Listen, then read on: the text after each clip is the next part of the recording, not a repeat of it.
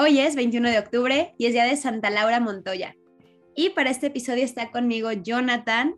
Y bueno, Jonathan es de Colombia, como esta santa que yo la verdad no sé nada de ella, solo sé su cara y su nombre y a veces se me olvida su nombre, pero sé que Jonathan le tiene pues una devoción y más porque es pues de su mismo país, ¿no? Y es muy bonito cuando hay un santo que es de tu país, te sientes como más cercano, más conectado. Entonces, bueno, Jonathan nos va a hablar eh, sobre esta santa y su historia y pues yo creo que las enseñanzas que podemos sacar de su vida. Y pues nada, bienvenido, Jonathan. Muchas gracias.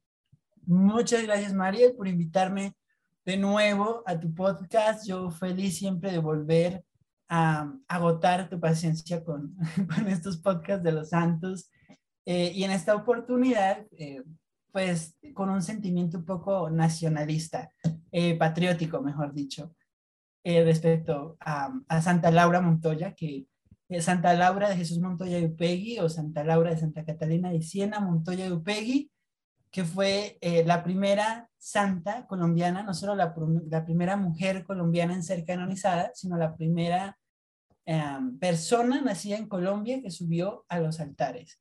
Em, y bueno, yo a Laura eh, la conocí, debo decir con un poco de vergüenza, durante la época de su canonización, por allá en el 2013, eh, como muchos colombianos yo creo, y cuando se empezó a hablar de su canonización realmente por allá a finales de 2012, eh, que se estaba empezando a hablar sobre que se había probado su milagro y que se hablaba sobre el milagro de la canonización de Laura, que se empezó como a, a denotar más su, su figura.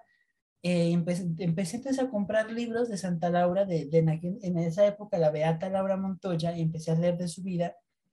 Y para mí fue, realmente sí fue vergonzoso, porque los que tengan devoción por muchos santos lo podrán entender de que a veces uno eh, va a buscar modelos de santidad y, modelos de, de, gracia heroica, de virtud heroica, en rincones muy alejados del mundo, como, ¿cierto? Eh, gente que uno admira demasiado y los que ya han venido escuchando este podcast desde hace tiempo y también me han escuchado antes hablar sobre, sobre Juana de Arco, sobre Teresa de Lisieux, sobre los papás de Santa Teresita, o todas estas figuras eh, allá en Europa, y uno como que se desvive a veces por, por estos personajes casi idílicos, que, de lugares que uno no conoce, eh, ponte tú a pensar en un San Francisco de Asís, en una Catalina de Siena, o una Teresa de Jesús en España, un Francisco de Borja, un Ignacio de Loyola. Eh, todas esas figuras eh, tan hermosas, pero que, que al mismo tiempo son un poco lejanas al contexto latinoamericano. Y luego llegar a la realidad y darte cuenta de que hay santos caminando entre nosotros, en nuestros países, que caminaban por nuestras calles, que comían lo que nosotros comíamos, que vivieron lo que nosotros vivíamos, eh, y que están marcados con, con, las banderas de nuestras naciones, y que en su mayoría son naciones muy jóvenes, pues en, en general de Latinoamérica. Eh, y en este caso, pues para mí descubrir la vida y, la obra de Santa Laura Montoya, pues de nuevo me llenó de mucha vergüenza porque, porque ignoraba completamente que hubiera personas como ella, viviendo casi que siendo vecinos de uno, y yo pensando en los santos de Europa, y Laura Montoya con esa vida tan eh, impresionante, tan admirable, y siendo un modelo heroico de, de la gracia, de, de, de, responder a la gracia, y que yo no la conociera y que no supiera de ella. Entonces, creo que esto sí es una primera invitación a, a ver los modelos de santidad nacionales, porque creo que cada uno debe verse interpelado por aquellos que caminaron nuestras calles y que hoy en día están en los altares. ¿no? Son los primeros que nos exigen a nosotros hacer una respuesta ante Dios. Eh, que es bueno tener otros modelos y que, bueno, el Espíritu Santo le habla a uno de manera muy específica a través de ciertas personas, eh, pero qué bonito es celebrar la santidad de nuestros hermanos, de los que comparten con nosotros cuna. Eh, y en este caso, entonces sí, puedo hablar con mucho orgullo y con, de nuevo, con mucha vergüenza de Santa Laura Montoya, porque debía haberla conocido mucho antes y no lo hice, pero ahora sí, he tenido varios años para seguir leyendo a Laura Montoya. He tenido el regalo y la gracia que es poder ir a Medellín, al Santuario de la Luz, a orar ante sus reliquias y eso. Entonces, bueno, Laura nació aquí en Colombia en el 26 de mayo de 1874, un año después de Santa Teresita. Eh, nació en el pueblito de Jericó, en el departamento de Antioquia, en Colombia. Entonces, si hubiéramos conocido a Laura Montoya, ella tendría un acento como así, porque ella era paisa y hablaba así. Entonces hay una serie que hizo eh, Canal Caracol aquí en Colombia hace unos seis años, cinco años, que se llamaba Laura, una vida extraordinaria, o Laura, la Santa Colombiana, que a mí no me gusta porque es una mala representación completamente de la vida de Santa Laura, pero que me causaba mucha gracia escuchar hablar a los personajes, a, los actores, porque era un acento paisa de finales del siglo XIX, marcadísimo, durísimo. Bueno, los paisas son súper, súper orgullosos de su acento, pero eh, es muy lindo, pero era muy, muy curioso escucharlos hablar así. Pero entonces Laura, sí, Laura nace en este, era un pueblito y sigue siendo un pueblo pequeño en Antioquia, eh, como dije, el 26 de mayo de 1874, en el hogar de eh, Juan de la Cruz Montoya y Dolores Upegui, eh, ambos católicos conservadores de la época, em, piadosos, em, gente de bien que se llamaría, eh, Laura tuvo otros dos hermanos, un niño que también se llamaba como su papá, Juan de la Cruz, eh, y una niña, eh, que es la menor, que se llamaba Carmelita. no sé si era de la familia de, Santa Laura, tenía algo relacionado con el Carmelo, pero esos, esos niños, esos nombres tan peculiares, ¿no? Juan de la Cruz, Carmelita. y Laura pues nace en esta familia y su mamá, que era una mujer de una devoción, digamos, profundamente fervorosa y muy propia de finales del siglo XIX, se niega a, a, tomarla, cuando ella nace, se niega a abrazarla y a darle de pecho hasta que no esté bautizada. Entonces dice, le van a pasar la niña cuando, cuando nace y dice, no, no, no, no, hasta que no sea hija de Dios, yo no, la, yo no le puedo dar de pecho. Entonces su papá, don Juan de la Cruz Montoya, eh, llama a sus los padrinos de la niña eh, y se la lleva rápidamente, o sea, me imagino que apenas si le habían cortado el cordón umbilical y se la, la envuelve en una sábana y se la lleva a la parroquia del pueblo y le pide al padre que la bautice. Entonces, eh, eh, ese mismo día, el día 26 de mayo, el padre les pregunta qué nombre quieren ponerle a esta criatura. Ellos no saben responderle muy bien, entonces el sacerdote abre el martirologio en aquella época antigua en que a la gente realmente los bautizaban por el santo o por el nombre de un santo.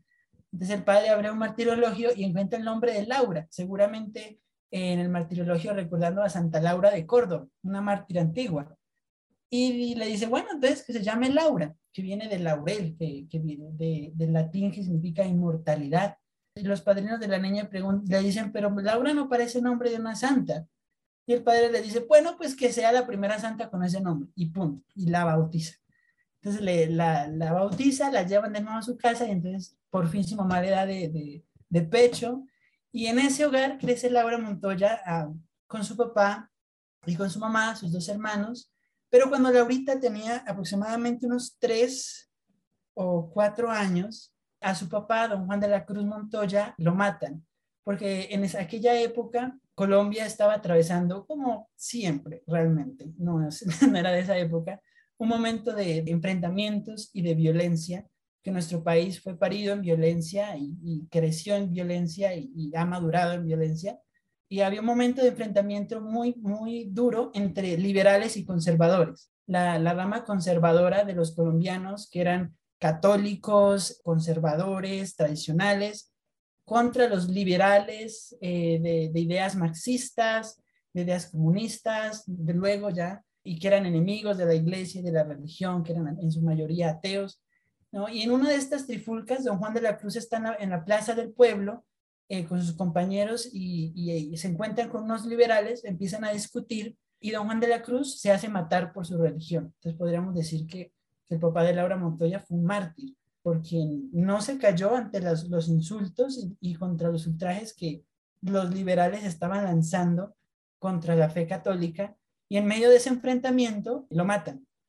Entonces, eh, Dolores, la mamá de Santa Laura, doña Dolores Upegui, queda viuda y con tres niños a su cargo. Eh, la familia de don Juan de la Cruz la ignora completamente, pues, y pierde la casa donde vivía con su esposo en Jericó y tiene que salir a, buscar lugar donde eh, seguir formando a sus hijos. En medio de ese trayecto fue una decisión difícil para la mamá de Santa Laura, pero era, era lo único que podía hacer en ese momento. Claro que realmente la misma Santa Laura cuenta que su mamá no era una mujer especialmente cariñosa, era una mujer piadosa, sí, era una mujer muy recta, muy correcta, muy fuerte, pero no era muy cariñosa. Ella dice que ella no, en su autobiografía, dice Santa Laura, que ella no recuerda nunca haber sido abrazada por su mamá, pero que sí recuerda la cantidad de obras y palabras virtuosas que su mamá le dedicó. y bueno, la mamá de Santa Laura sigue muy presente a la vida de ella, eh, vaya, llegaremos a eso. Pero entonces la mamá de Laura, doña Dolores Upegui, tomó una decisión muy dura en ese momento y fue de repartir a sus hijos por diferentes casas porque ella no podía criarlos por sí misma en ese momento porque no tenía trabajo, estaba viuda, pues era una mujer sola a finales del siglo XIX.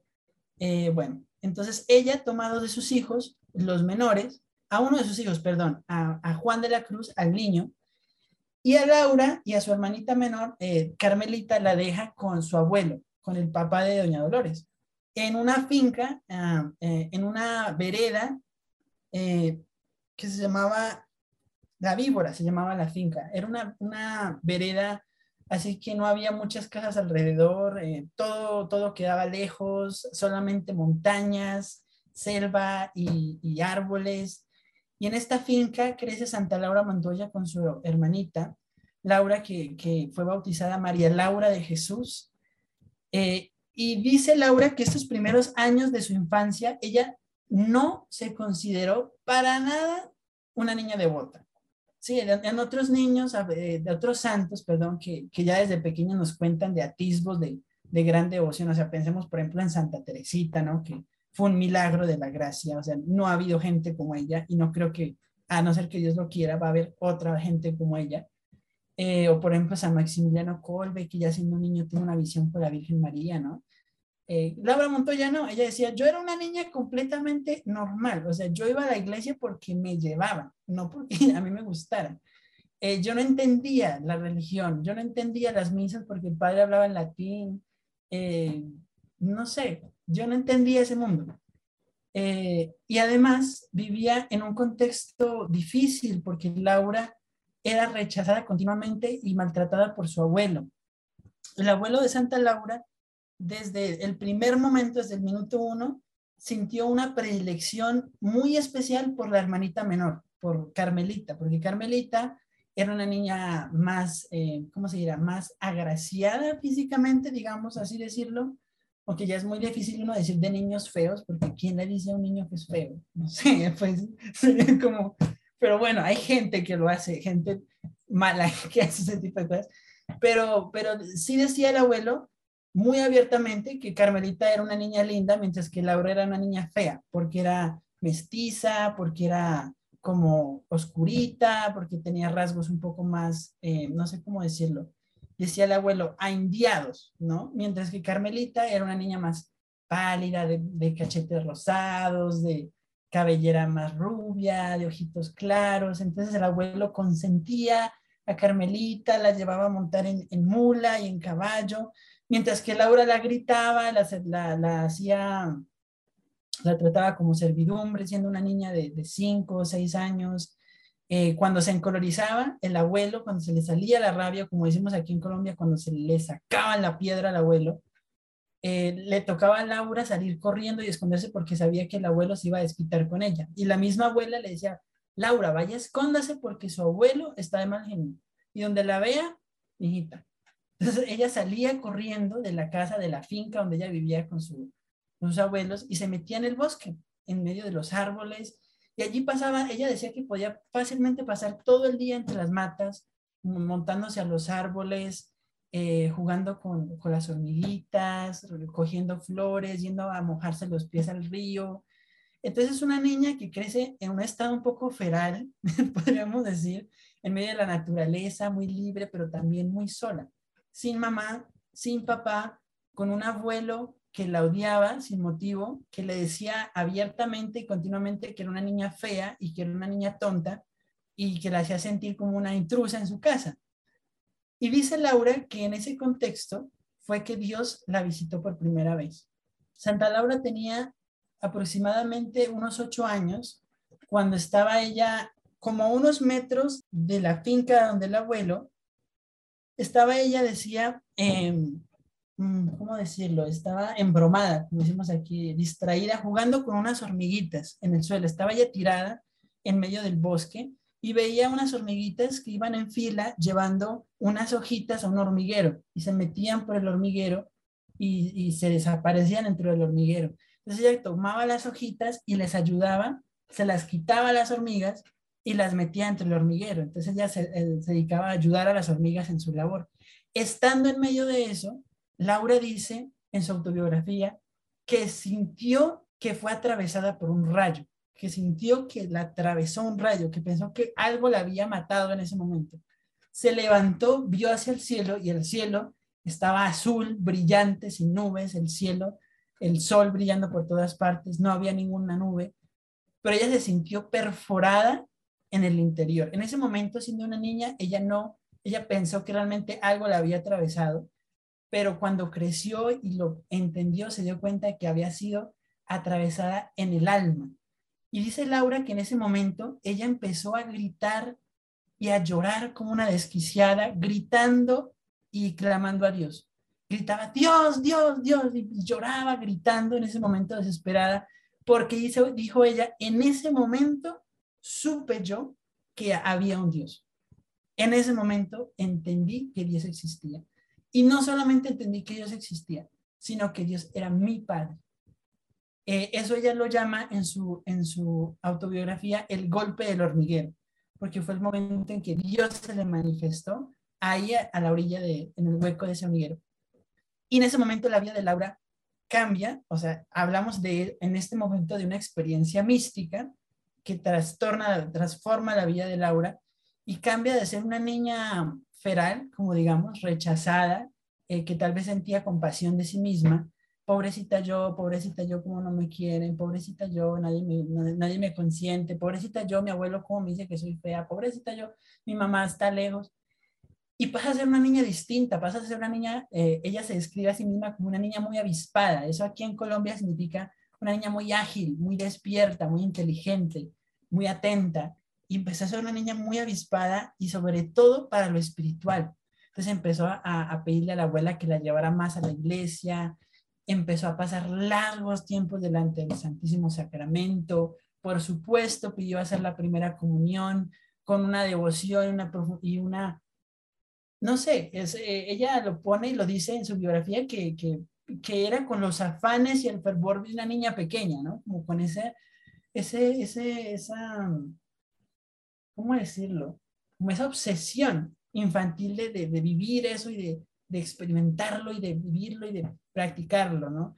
Eh, y así fue creciendo Laura, aún soportando el rechazo de su abuelo y viviendo de esa manera y creciendo poco a poco, como dice el Evangelio de Jesucristo cuando regresa con sus padres a Nazaret después de que se perdiera en el, en el templo, y que regresa a Nazaret a crecer en estatura y en gracia.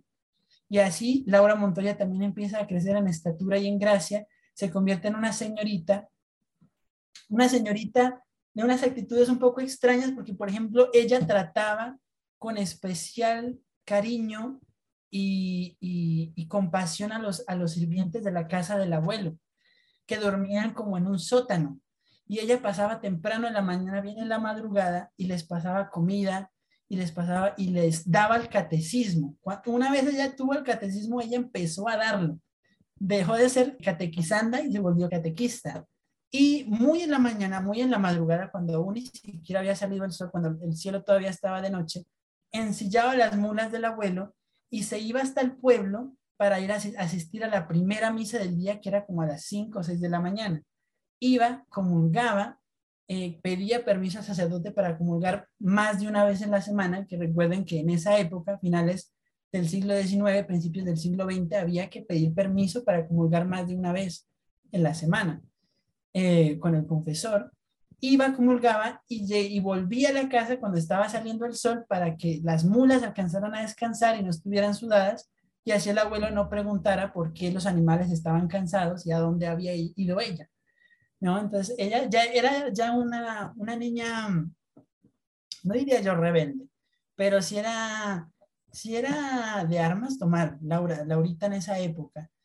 Eh, y durante estas épocas, su mamá, doña Dolores, eh, ya viendo que su hija eh, empieza a ser una señorita y que quiere estar más cerca de ella para moldearla como deben ser, como debían ser las mujeres de aquella época, para que se vaya disponiendo a un futuro matrimonio, se la lleva a vivir consigo y estando un día en ese, ya cuando vivía con su mamá, le sucede una segunda experiencia mística, ya relacionada con eh, la Eucaristía. Decía Laura que la primera experiencia mística que tuvo fue con la paternidad de Dios en el hormiguero.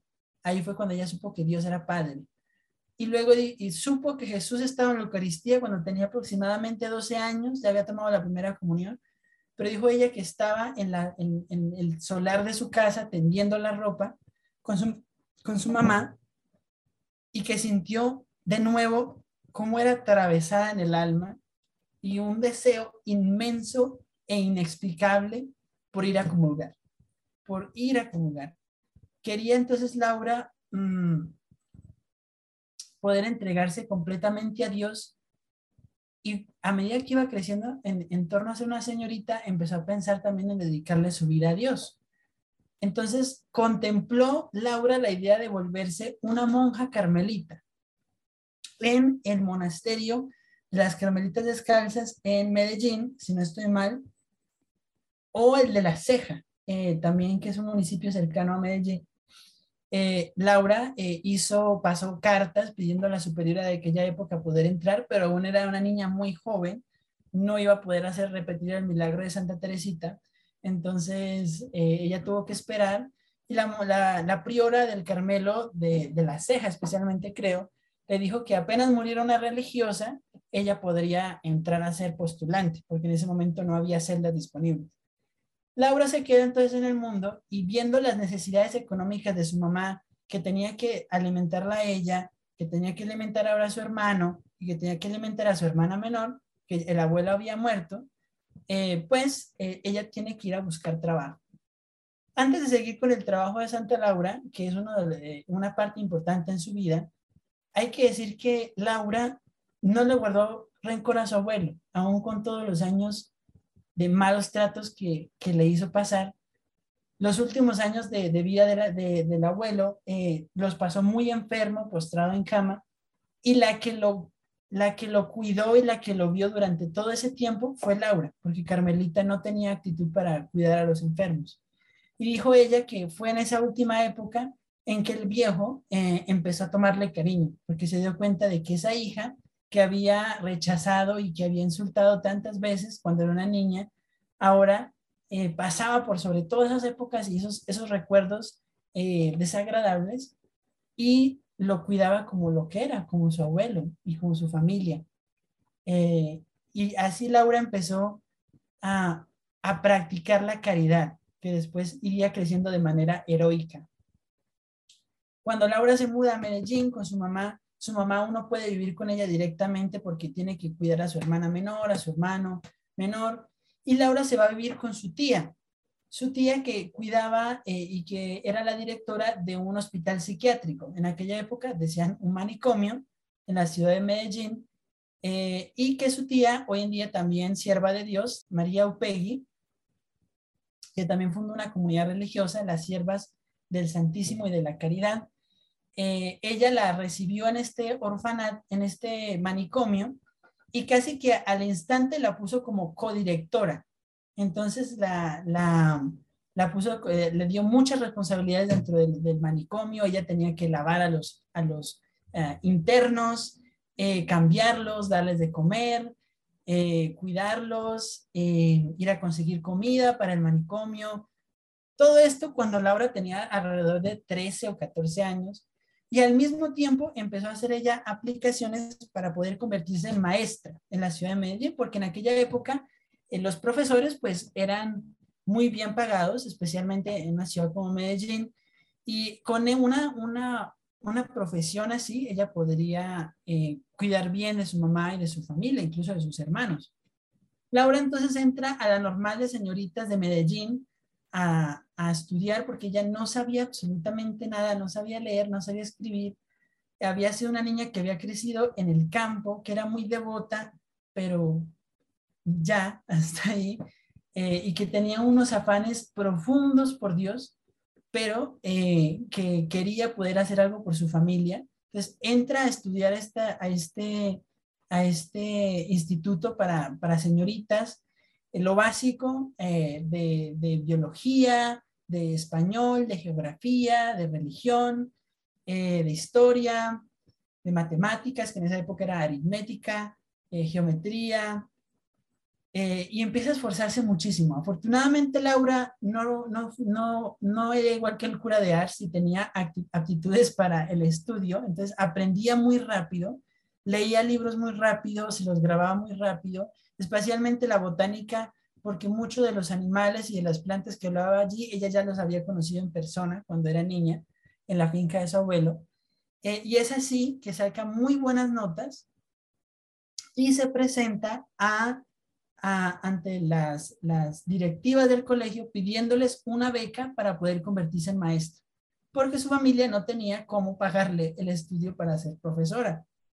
Y durante esa época, pues tuvo que soportar muchas pruebas, porque, por ejemplo, su tía, eh, su tía María de Jesús Upegui, que era una mujer también muy seria, eh, muy dura, muy piadosa y, posiblemente algún día una santa, pero también muy, muy, de un carácter muy fuerte, era muy dura. Entonces, eh, ella la vestía a Laura con la ropa que donaban para los locos.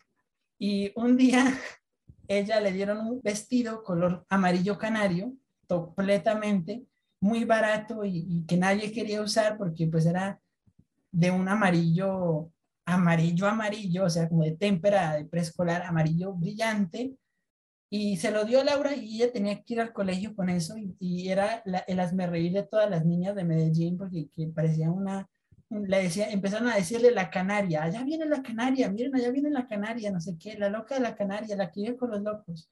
Empezaron a hacerle bullying a Laura en el colegio. Entonces ella tuvo que, aún así en medio de eso, ir creciendo, ir esperando, tener mucha paciencia eh, y sobre todo buscando el bien de, su familia, de su mamá, de sus hermanos, que estaban ya empezando a depender de ella.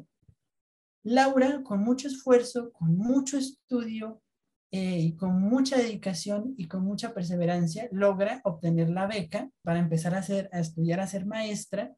Y bien, entonces en 1893 Laura se gradúa como maestra en Medellín y de inmediato es enviada a sus primeros trabajos a, pueblos muy pequeños cercanos a Medellín, pueblos en Antioquia, eh, entre ellos Fredonia, Santo Domingo, La Ceja, Marinilla. Y en estos pueblitos, eh, Laura pues estableció en pequeñas escuelas rurales donde tenía que vivir en aquella época. La casa del maestro del pueblo era un cuartito pequeño junto a la sala de, clases, ¿no? Allí ella vivía entonces, era la única forma que tenía para levantarse temprano, medio lavarse la cara y esperar a los niños para llegar a las primeras clases.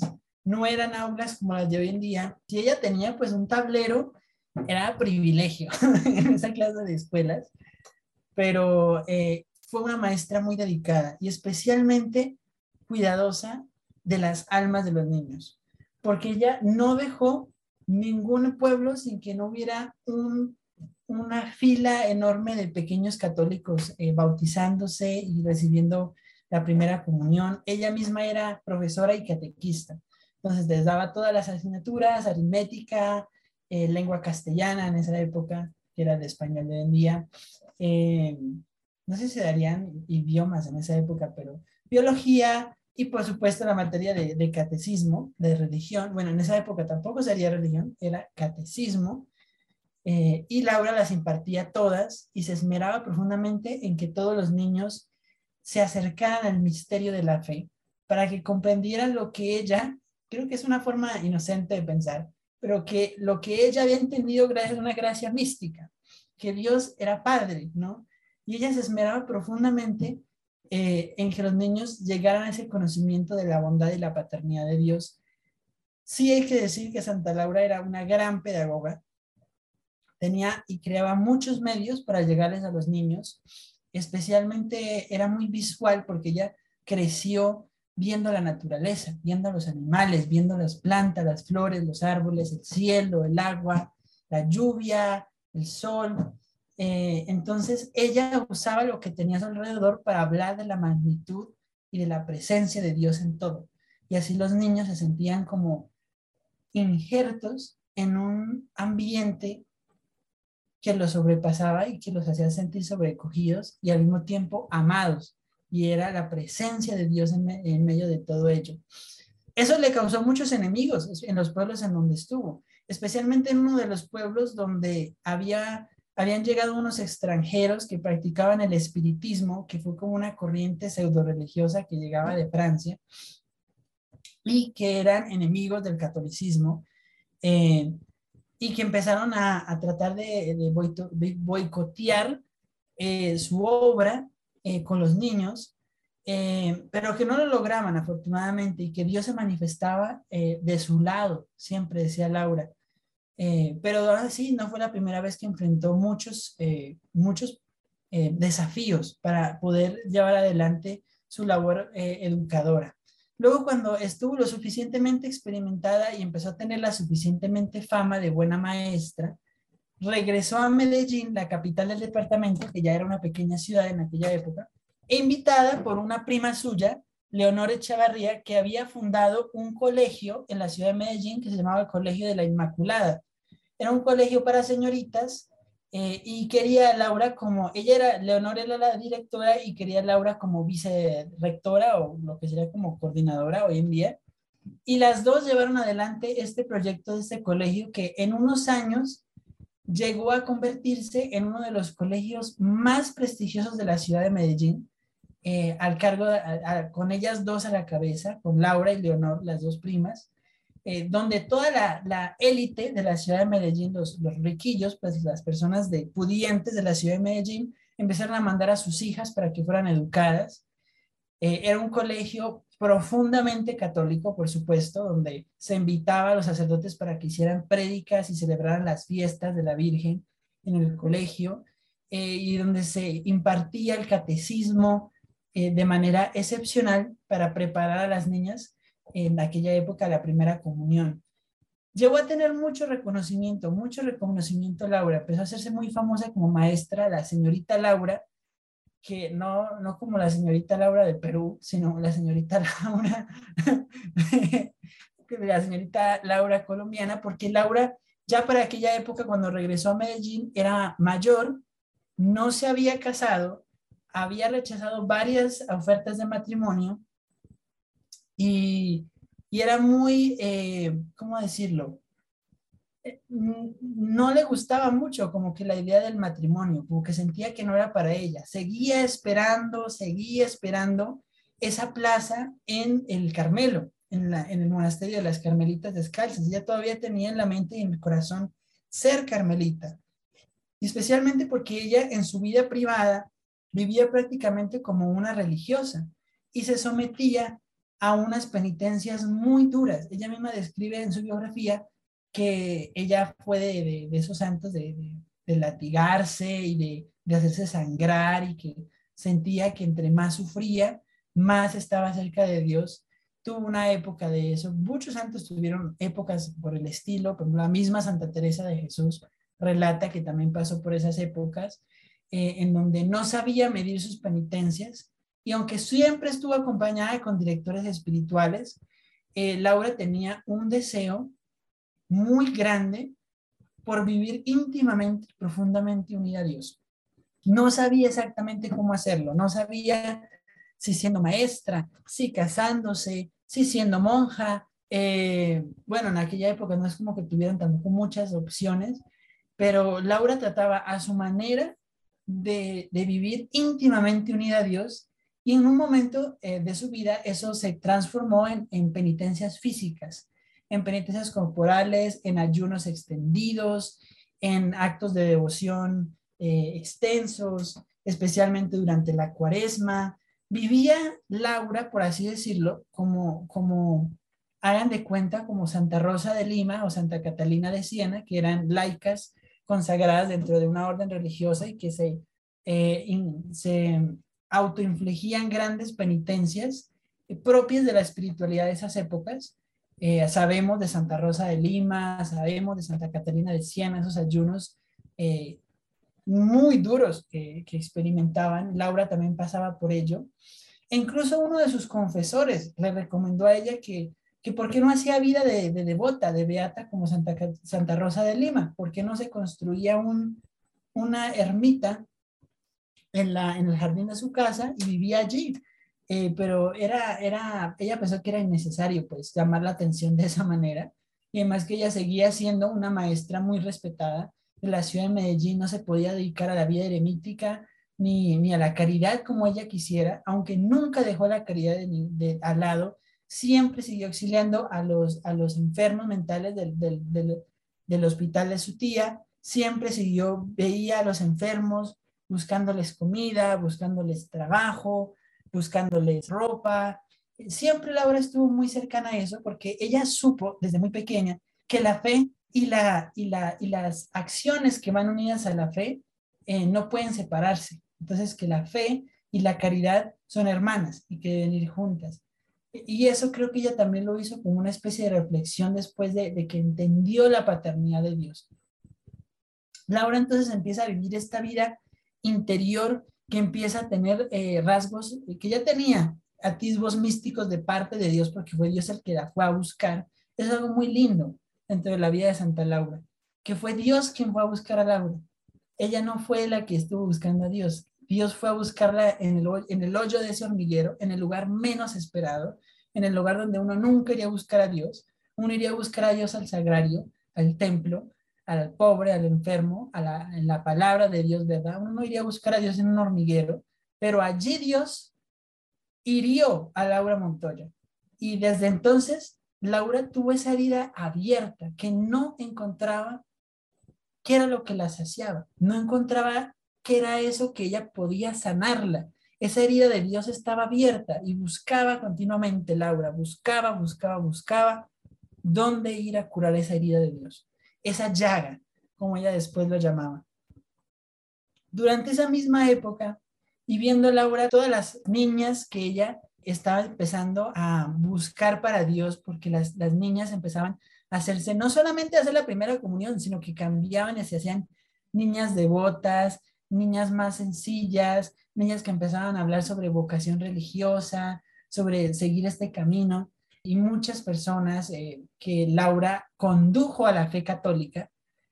En un momento inesperado, obviamente, el demonio se manifestó contra la obra misional laica que Laura estaba teniendo y la obra caritativa que, que Laura estaba viviendo, la forma en que ella estaba manifestando su cristianismo, y eh, dice Laura que tuvo un sueño.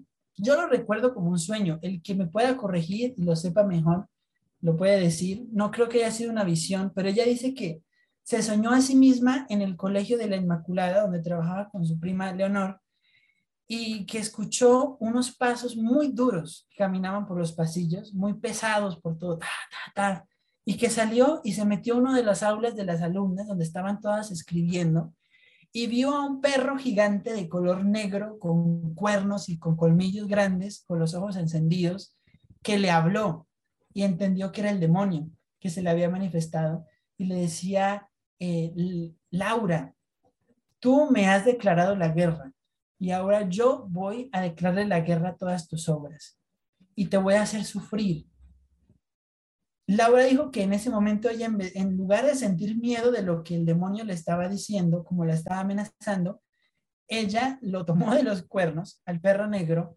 lo tumbó al suelo y empezó a, a reprenderlo. Y dijo, ni siquiera sentí el deseo de mostrarle la Santa Cruz, porque pensé que el demonio era demasiado poco como para enfrentarlo a la imagen de nuestro Señor.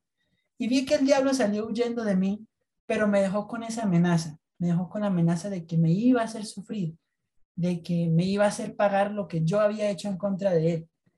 Y efectivamente, como unos meses después, eh, pasa un suceso y es que una de las alumnas favoritas de Laura, una señorita de, de, alta sociedad, de familia prestante de Medellín, llega ante Laura un día muy asustada y muy preocupada porque la quieren casar. Su familia ya le encontró un, pretendiente, ya la tenían lista para matrimonio y ella se acercó a Laura muy angustiada pidiéndole su ayuda porque decía que ella no quería casarse porque sentía una inclinación profunda hacia la vida religiosa después de, de todas las clases que había tenido con ella, pero que no tenía la valentía para decirle a su familia que no quería casarse, sino que quería ser monja.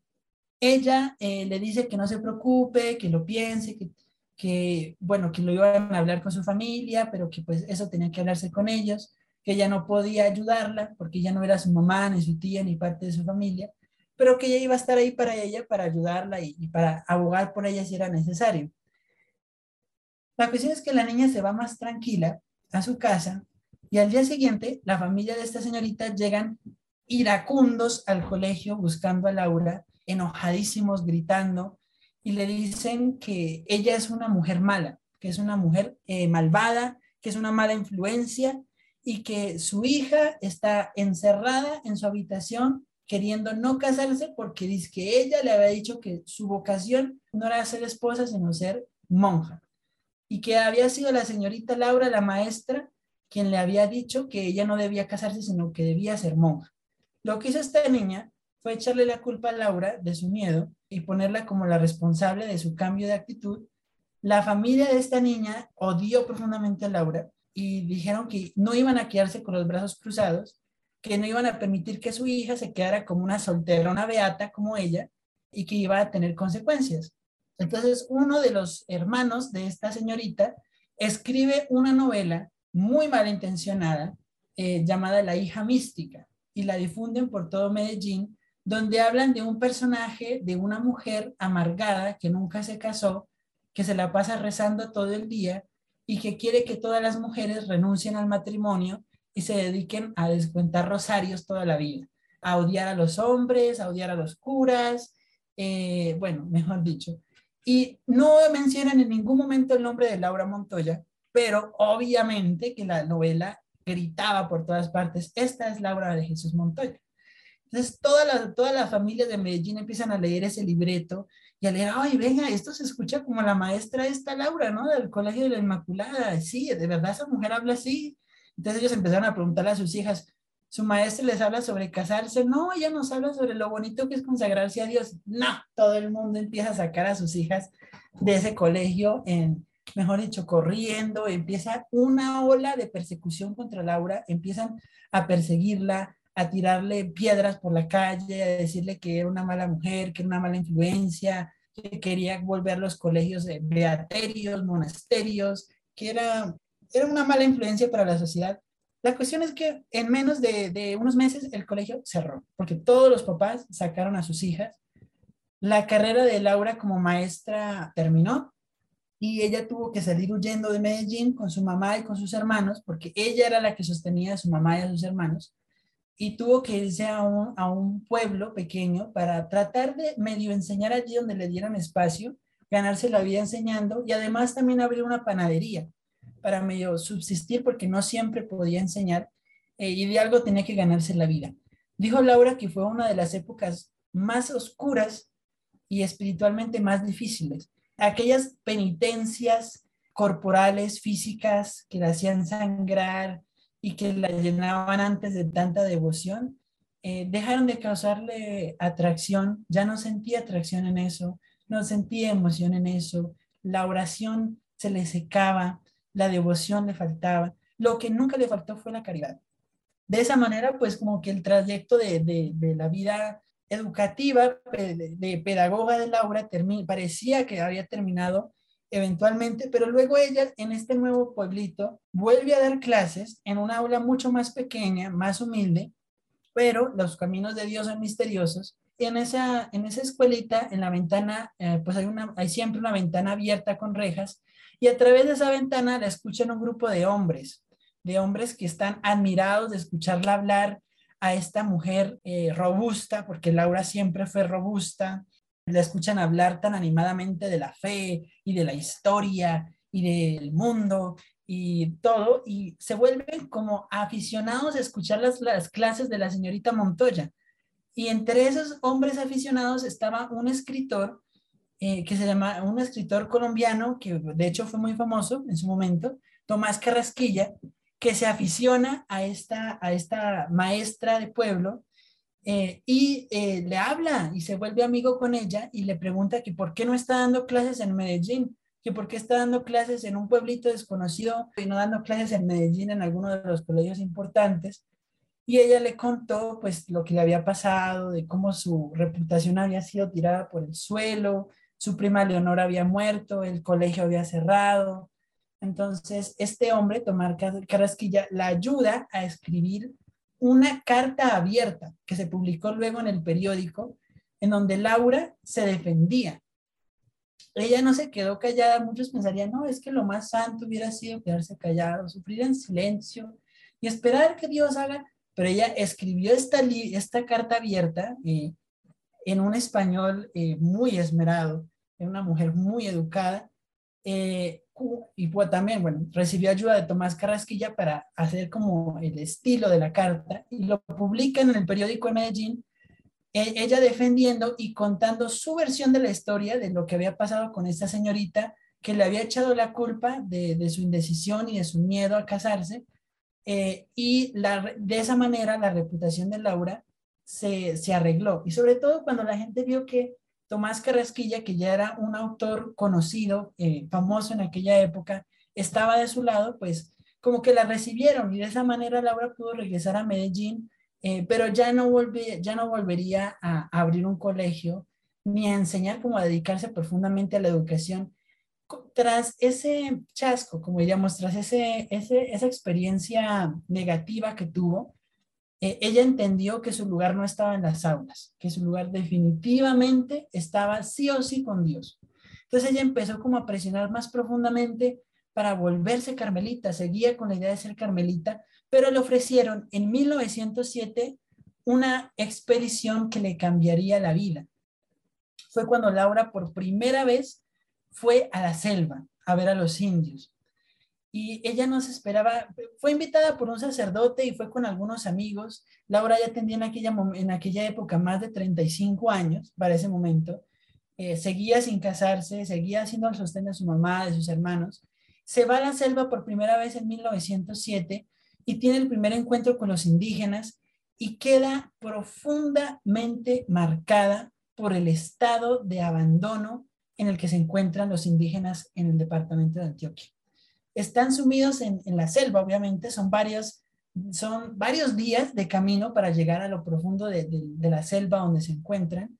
Eh, y Laura se encuentra con ellos y allí les dan, les dan comida, les dan ropa que los indios no saben cómo usar tratan de enseñarles algo, les tratan de hablar de Dios, pero en ese momento Laura entendió, vio algo que honestamente la iglesia de aquella época, la iglesia de Medellín, no quería ver.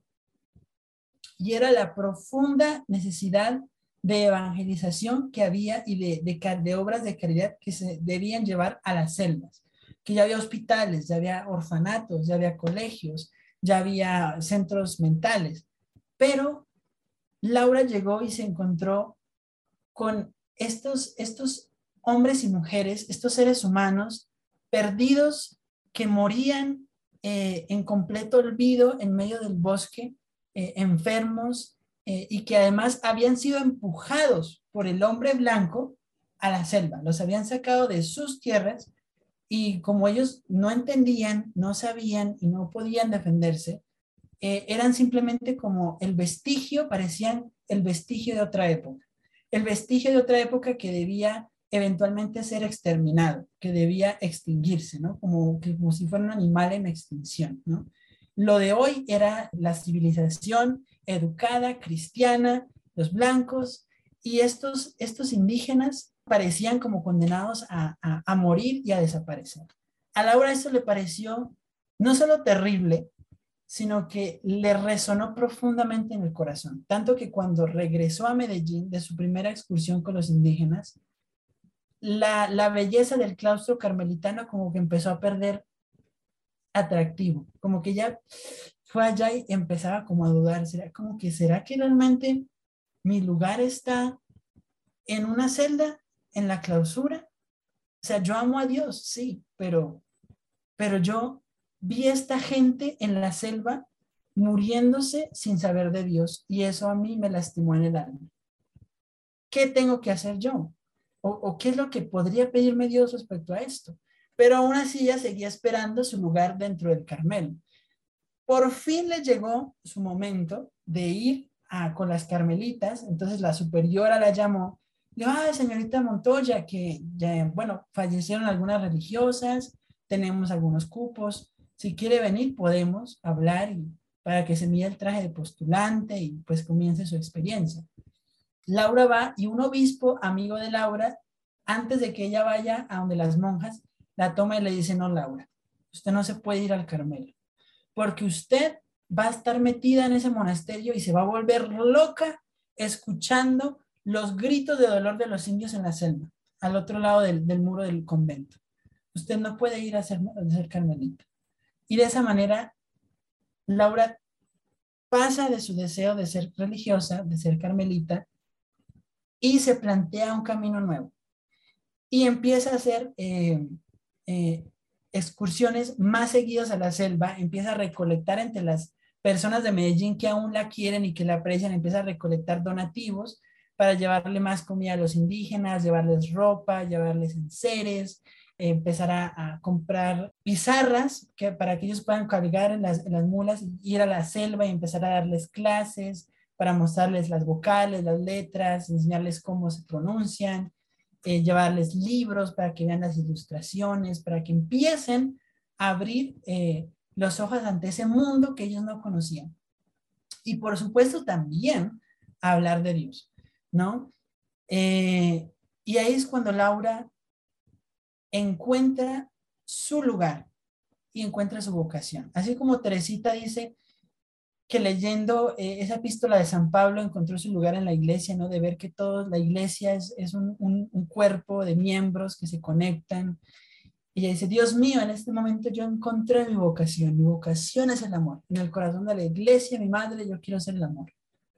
Laura encuentra su vocación al lomo de mula y en las selvas, en el calor, con los mosquitos, pero cerca de, estas, de, estos, de estos hijos de Dios olvidados, de estos hijos de Dios dejados a, su suerte a morir. Y ella lo dice, encontré en, en los indios americanos la verdadera cura de mi llaga. Mi llaga son los indios americanos, su olvido, su, su, su uranía, su, su recelo, su pobreza, verlos como, como vegetan y mueran en, en medio de esas cuevas tan lejos de Dios estando Dios tan cerca de ellos. Es mi llaga, son mi llaga los indios americanos. Entonces se decide profundamente, Laura ya se consagra totalmente a la obra de los indígenas, eh, pero, pero, empieza a tener peros de parte del clero de Medellín, porque en su momento también el clero de Medellín, que había sido muy cercano a Laura, le dio la espalda cuando empezó lo del colegio, cuando pasó el chasco del colegio, eh, una de las niñas, cuando Laura aún tenía el colegio, cuenta ella que eh, mandó una de las niñas del colegio a, la parroquia a decirle a los padres que cuando venían a predicar para la fiesta de la Virgen y que la niña había regresado y que le había dicho, no señorita Laura, que dijo el padre que ellos eh, son consagrados y que no están buscando novia, que deje de estar llamándolos. Que Laura quedó impactada porque ella había tenido tan buena relación con los sacerdotes y que de un momento a otro le llegaran con ese mensaje de que qué clase de intenciones ella tenía con ellos y pero ellos me conocen a mí mejor que no, o sea, yo no salgo de la iglesia y ellos me van a mí a decir, mis confesores, cuál intención yo tengo con ellos. En algún momento ella llegó a sentirse un poco también traicionada por, por el clero, pero nunca, nunca hizo nada fuera de la obediencia de la iglesia, eso sí, y eso fue algo que le costó a Laura Montoya hasta el último día de su vida, mantener la obediencia a la iglesia, y aun cuando no entendía a sus pastores y cuando no entendía a, sus confesores, aún así mantenerse obediente ante la, ante la iglesia. Y, y cuando empezó a ir a la selva, la gente empezó a hablar. Y la gente empezó a decir, pero ¿qué hace está yendo a la, a, a, la selva? Llevándose esas, a esas señoritas que habían sido alumnas, exalumnas de ella en el colegio y que se habían sido muy aficionadas a ella. ¿Qué hace Laura llevándose esas, a esas señoritas al monte? Es que las quiere casar con los indios, allá ver a esos hombres desnudos en medio de la selva. ¿Qué es lo que quiere esa mujer? Yéndose al lomo de mula, yendo sin hombres, porque también quería ir sin hombres, no, no quiere llevar a curas. Eh, ¿Qué es lo que pretende esa mujer? ¿Qué clase de, de, moral es la que ella está viviendo?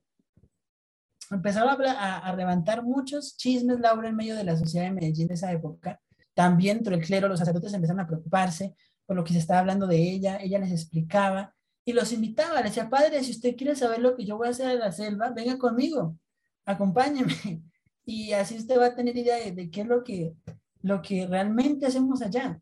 Y los sacerdotes iban y veían realmente que ella iba a llevar suministros a los indígenas, que iba a enseñarles con su pizarra, con su tiza, mostrándoles cómo dibujar la A, la B, la C, a leer las palabras juntas, a hablarles de Dios por primera vez, porque ni siquiera los sacerdotes tenían interés de ir a predicarles a los indígenas. Pensaba que era una pérdida de tiempo. Y especialmente porque en aquella época también se, hablaba mucho de que los indígenas no tenían alma, o era algo eso de lo que también se les decía es que los indígenas no hablaban de Dios y no escuchaban de Dios y no querían aprender de Dios porque el hombre blanco les decía que ellos no tenían alma. Laura se decidió a demostrarles que tenían alma. Entonces algo que ella hizo fue que les pedía a los indígenas que trajeran un zorro. Todos los indígenas atrapaban un zorro y les dijo, bueno, tráiganme también una gallinita. Entonces ella en su pizarra dibujaba una gallina y luego ponía ante el zorro el dibujo de la gallina y a la gallina viva, de verdad. Entonces veían que el zorro eh, como que se confundía y no sabía realmente cuál era la gallina real y cuál era la gallina falsa. Entonces ellos decían, Laura les decía a ellos, ustedes saben cuál es la gallina real y cuál es la gallina falsa. Y los indígenas decían, pues sí, la gallina real es la, el animal vivo. Entonces decían, ve, ¿y saben por qué pueden entender ustedes eso? Pues porque ustedes tienen alma. Los animales no pueden comprender eso. Entonces ustedes sí tienen alma. ¿Cómo van a decir que no? Y si ustedes tienen alma, también tienen un padre. ¿Y saben quién es ese padre? Pues es Dios. Entonces los indígenas se sintieron por primera vez tenidos como personas, que hasta ese momento se les había negado. Y ahora se les estaba incluyendo no solamente a la sociedad de los que tenían alma, sino a la comunidad de los hijos de Dios. Entonces, Laura empezó a llevar a los sacerdotes para que empezaran a bautizar a los indígenas. Y empezó a hablarles de este Padre inmenso, precioso y bondadoso que era Dios y lo que su Hijo Jesucristo había hecho por ellos. Todo esto entonces eh, fue hirviendo dentro del corazón de, Santa Laura eh, como un proyecto que se debía hacer cada vez más tangible. Entonces, ya eh, pidiendo permiso al clero de Medellín, al arzobispo de Medellín en aquella época, pidiéndole que la dejara ahora libremente irse con algunas compañeras, amigas suyas, muchas de ellas exalumnas del Colegio de la Inmaculada, que como había dicho antes, se habían vuelto muy eh, aficionadas a ella, y que querían seguirla en este proyecto, ¿no? Y que ya habían ido algunas veces con ella a la selva. Entonces ella le pide que las deje ir definitivamente, o sea, ya dejar, no, no, no irse para regresar, sino ya definitivamente internarse en la selva para, para sentarse con los indígenas y trabajar junto a ellos. Entonces ella va a pedir el permiso al clero de Medellín, al arzobispo, y le pide que, que la deje por fin poder hacer esto, pero por supuesto al principio el arzobispo le dice que no, porque no, primero pues porque nunca se ha hecho, nunca, eh, en ese momento no existían comunidades femeninas de misiones en, Colombia ni en muchas partes de, del mundo. O sea, en, antiguamente, especialmente a principios del siglo XX, eh, las comunidades misioneras, los, los que iban directamente a terrenos de misión eran los religiosos y los sacerdotes. Ellos llegaban primero a esos terrenos de misión Y ya cuando ya se habían asentado, cuando ya las comunidades estaban preparadas, ahí sí traían comunidades religiosas femeninas para hacer eh, escuelas, hacer hospitales, pero era la primera vez en que una, en que una mujer quería directamente ella ir a, a labrar el camino para que, eh, al contrario, entraran sacerdotes a las comunidades. Y eso era algo que ella es, eh, no se había hecho antes y que muchos sacerdotes veían con recelo porque sentían que Laura estaba queriendo abordar su trabajo y estaban sintiendo que quería que ella quería sentirse como, como un hombre, como un sacerdote, queriendo ir a predicarle a los indios por sí misma y todo ese tipo de cosas. Entonces, esto empezó a verse de muy mala forma en el clero de Medellín, entre los sacerdotes que empezaron a hablar mal de su obra, decían que Laura era una soberbia, que solamente quería era figurar para que hablaran de ella en el periódico, que, que quería eh, sentirse como un sacerdote, que quería, mejor dicho, empezaron a sentirse eh, amenazados por la obra y por el empuje que Laura quería hacer, pero ella le aseguró al obispo que no era el caso y que si era necesario, ella misma iba a ir hasta Roma a hablar con el Papa, a pedirle autorización para poderse ir a la selva con sus, eh, con sus compañeras a predicarle y a hacer terreno de misión entre los indios. Entonces, ella se, se consiguió el dinero y sus compañeras le ayudaron a conseguir el dinero para el viaje a Roma que en aquella época pues no había aviones, entonces era 1913, 1914, no había aviones todavía, eh, entonces tenía que irse en un viaje más o menos de tres meses hasta Roma en barco, hasta Italia. Se consiguió el dinero, pero Laura veía eso, esa plata en la mano y decía, ah, es que este dinero yo lo podría usar con los indígenas. Podría usarlo yo para comprarles comida, ropa, para llevarles más cosas a la selva y yo me lo voy a gastar en un viaje de tres meses a Italia. O sea, entonces ella, ella hace algo muy, bueno, muy bonito.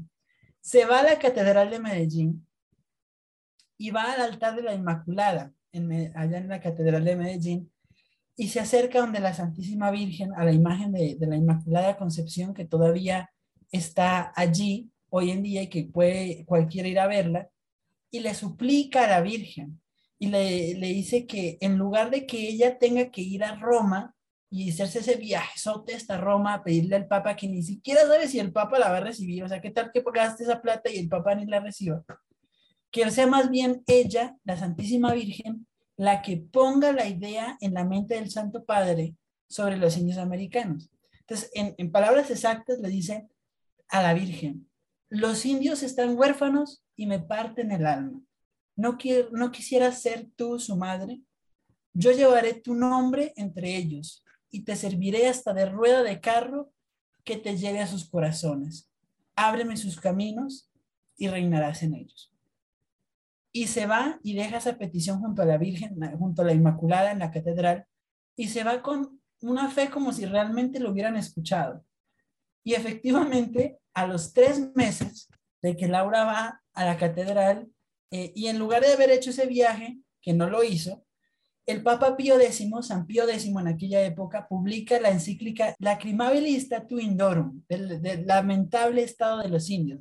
La encíclica sale en 1914, en el que exhorta a todos los prelados del continente americano a hacer todo lo posible para remediar el terrible estado de las comunidades indígenas en el continente. Laura, por supuesto, siente que su petición fue escuchada y desde ese momento decide convertir a la Inmaculada en la auspiciadora de su obra, la principal delegadora de su obra entre los indígenas. Entonces, con esta encíclica ya publicada, no hay eh, quien pueda decirle que no a su obra.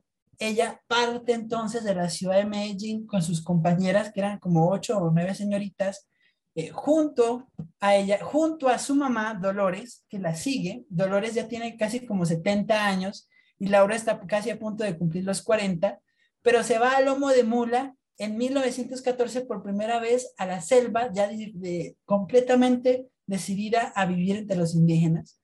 Eh, y se va a una población algo alejada de, de, Medellín, que se llama Dabeiba, que era una población de, en aquel momento, unas 20 casitas, si podemos llamarlo, es un pueblo, Eh, y esa era la población más cercana a la, comunidad, la comunidad indígena más cercana, que estaba a cinco kilómetros de ese pueblito. Eh, y allí llega Laura con sus compañeras al lomo de mula eh, y al día siguiente de haber llegado a Dabeiba, cuando se levantan en, una chocita que se habían hecho entre ellas para empezar su, su labor, Laura les dice, hijas, hermanas, hoy cantemos el Magnífica. Escuchemos a los pajaritos cantar en la selva y cantemos con ellos y démosle gracias a Dios por lo que vamos a empezar a hacer hoy. Entonces Laura comienza su obra misionera cantando el Magnífica, imitando a la Santísima Virgen María y decidida completamente a ir por las almas de los indígenas. Se lanza al principio con mucha fuerza, pero ve que los indígenas no quieren nada que ver con, con gente blanca. No quieren nada que ver con religiosos, no quieren nada, no quieren escuchar absolutamente nada de Dios, ni de educación, ni de nada, porque cada vez que han tratado de evangelizarlos, lo que han hecho es eh, expulsarlos de su tierra y lanzarlos más profundo en la selva. Claro, porque cuando llegan los misioneros, también llegan los colonizadores, lastimosamente. Entonces, eh, no, todo el mundo va, no todo el mundo va pensando en la salvación de las almas de los indígenas. Algunas personas llegan pensando en cómo quitarles sus tierras. Eh, entonces, Laura tiene un, un trabajo muy difícil porque tiene que convencerlos de que ya no es igual, de que ella no quiere quitarle sus tierras y los indígenas están seguros de que Laura viene a quitarle sus tierras. Entonces ella tiene que pasar mucho tiempo con ellos, demostrándoles que están solas, de que son mujeres solas y que lo único que quieren es darles medios para que ellos puedan defenderse, hablar con los, con los comerciantes y no dejarse expulsar más aún en lo profundo de la selva, sino que empezar a reclamar sus derechos. Pero para eso tienen que poder hablar de tú a tú con los blancos y para eso tienen que recibir educación. En medio de eso, Laura también les da la catequesis y empieza a hablarles de Dios. Porque para Laura, como ya había dicho antes, se vuelve una necesidad profunda de que los indios sepan que tienen un padre y que su padre es Dios. La paternidad de Dios es algo que Laura necesita poner en el corazón de los indios. Y curiosamente, la que la ayuda a hacer eso es la Santísima Virgen María. Porque cuando les habla de Dios, solamente de Dios como Padre, como Salvador, los indios como que no, son, no se sienten muy atraídos hacia eso. ¿Y qué hace ella? Cuando ya se interna en la selva y están viviendo en un cogi o una especie de, de, de choza en medio de la selva, a la entrada de la puerta cuelga una imagen de la Inmaculada, un cuadro de la Inmaculada que ella había llevado consigo a la selva, y los indígenas empiezan a ir a asomarse entre las hojas y entre las ramas y, les causa mucha, mucha curiosidad esa imagen de esa mujer a la entrada de la, de la choza de estas religiosas.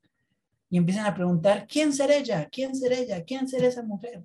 Entonces empiezan a hablarle de, ah, ella ser la madre de Jesucristo. ¿Quién ser Jesucristo? Y empiezan a hablarle de Dios por medio, entrando, la puerta de la misión de Laura de Montoya es la Virgen María. Por eso es que después cuando ella forma su comunidad religiosa, en el hombro de las, de las misioneras ponen una inmaculada bordada, porque ella fue la puerta que les abrió los corazones a los indígenas. Y eso fue lo que ella le había pedido a la Virgen en la catedral.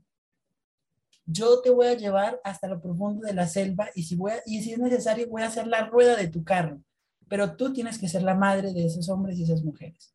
Entonces los indios empiezan a llegar a, a la choza de las, de las misioneras con flores para María, Madre Mía, como le decían a la Virgen. María, Madre Mía, traje flores para María, Madre Mía, para ponerle a la Virgen. Tanto así que después, muchos años después, cuando llegaron los primeros misioneros protestantes a la selva a predicar a los indios, los indios no hablaban con ellos y salían huyendo porque les, eh, les quitaban el rosario del cuello, se los rompían o les, o les rompían las estampas de la Virgen que tenían. Y ellos se enojaban y se iban porque no podían rezarle a María, Madre Mía, como si habían eh, aprendido con, con Laura.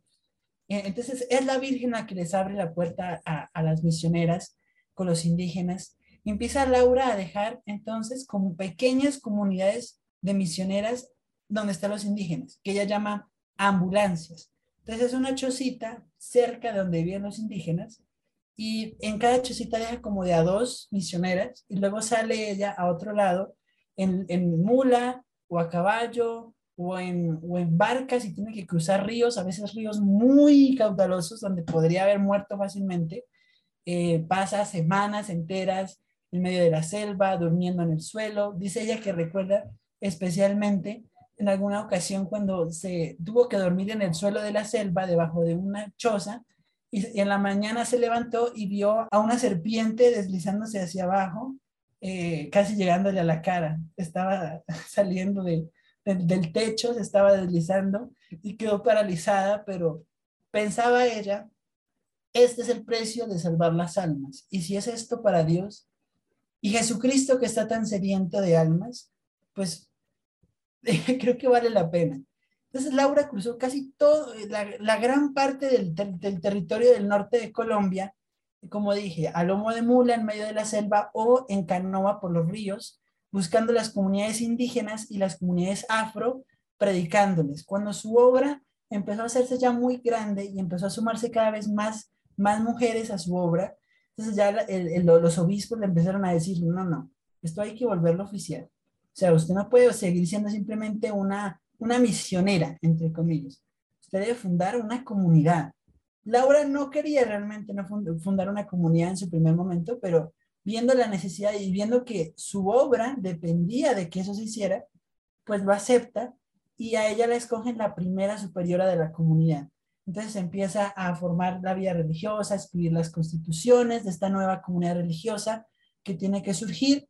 Y así nacen las misioneras de María Inmaculada y Santa Catalina de Siena, que hoy en día tienen presencia en 21 países del mundo, algunos en África, la mayoría en, en América Latina y, una presencia también en, Europa, en España creo, y que en Italia. Ella empieza a dejar estas religiosas por todo lo largo del, del, territorio del norte, sobre todo el norte de Colombia. Y llega un punto ya, sobre todo cuando Laura se empieza a ser muy mayor y ya no le da ir a, a, hacer, a meterse en las montañas de Colombia a predicar a los indígenas, eh, que bueno, ya tiene que empezar a, a defender a su comunidad, porque así mismo como empieza a crecer, empiezan a surgir enemigos de su obra.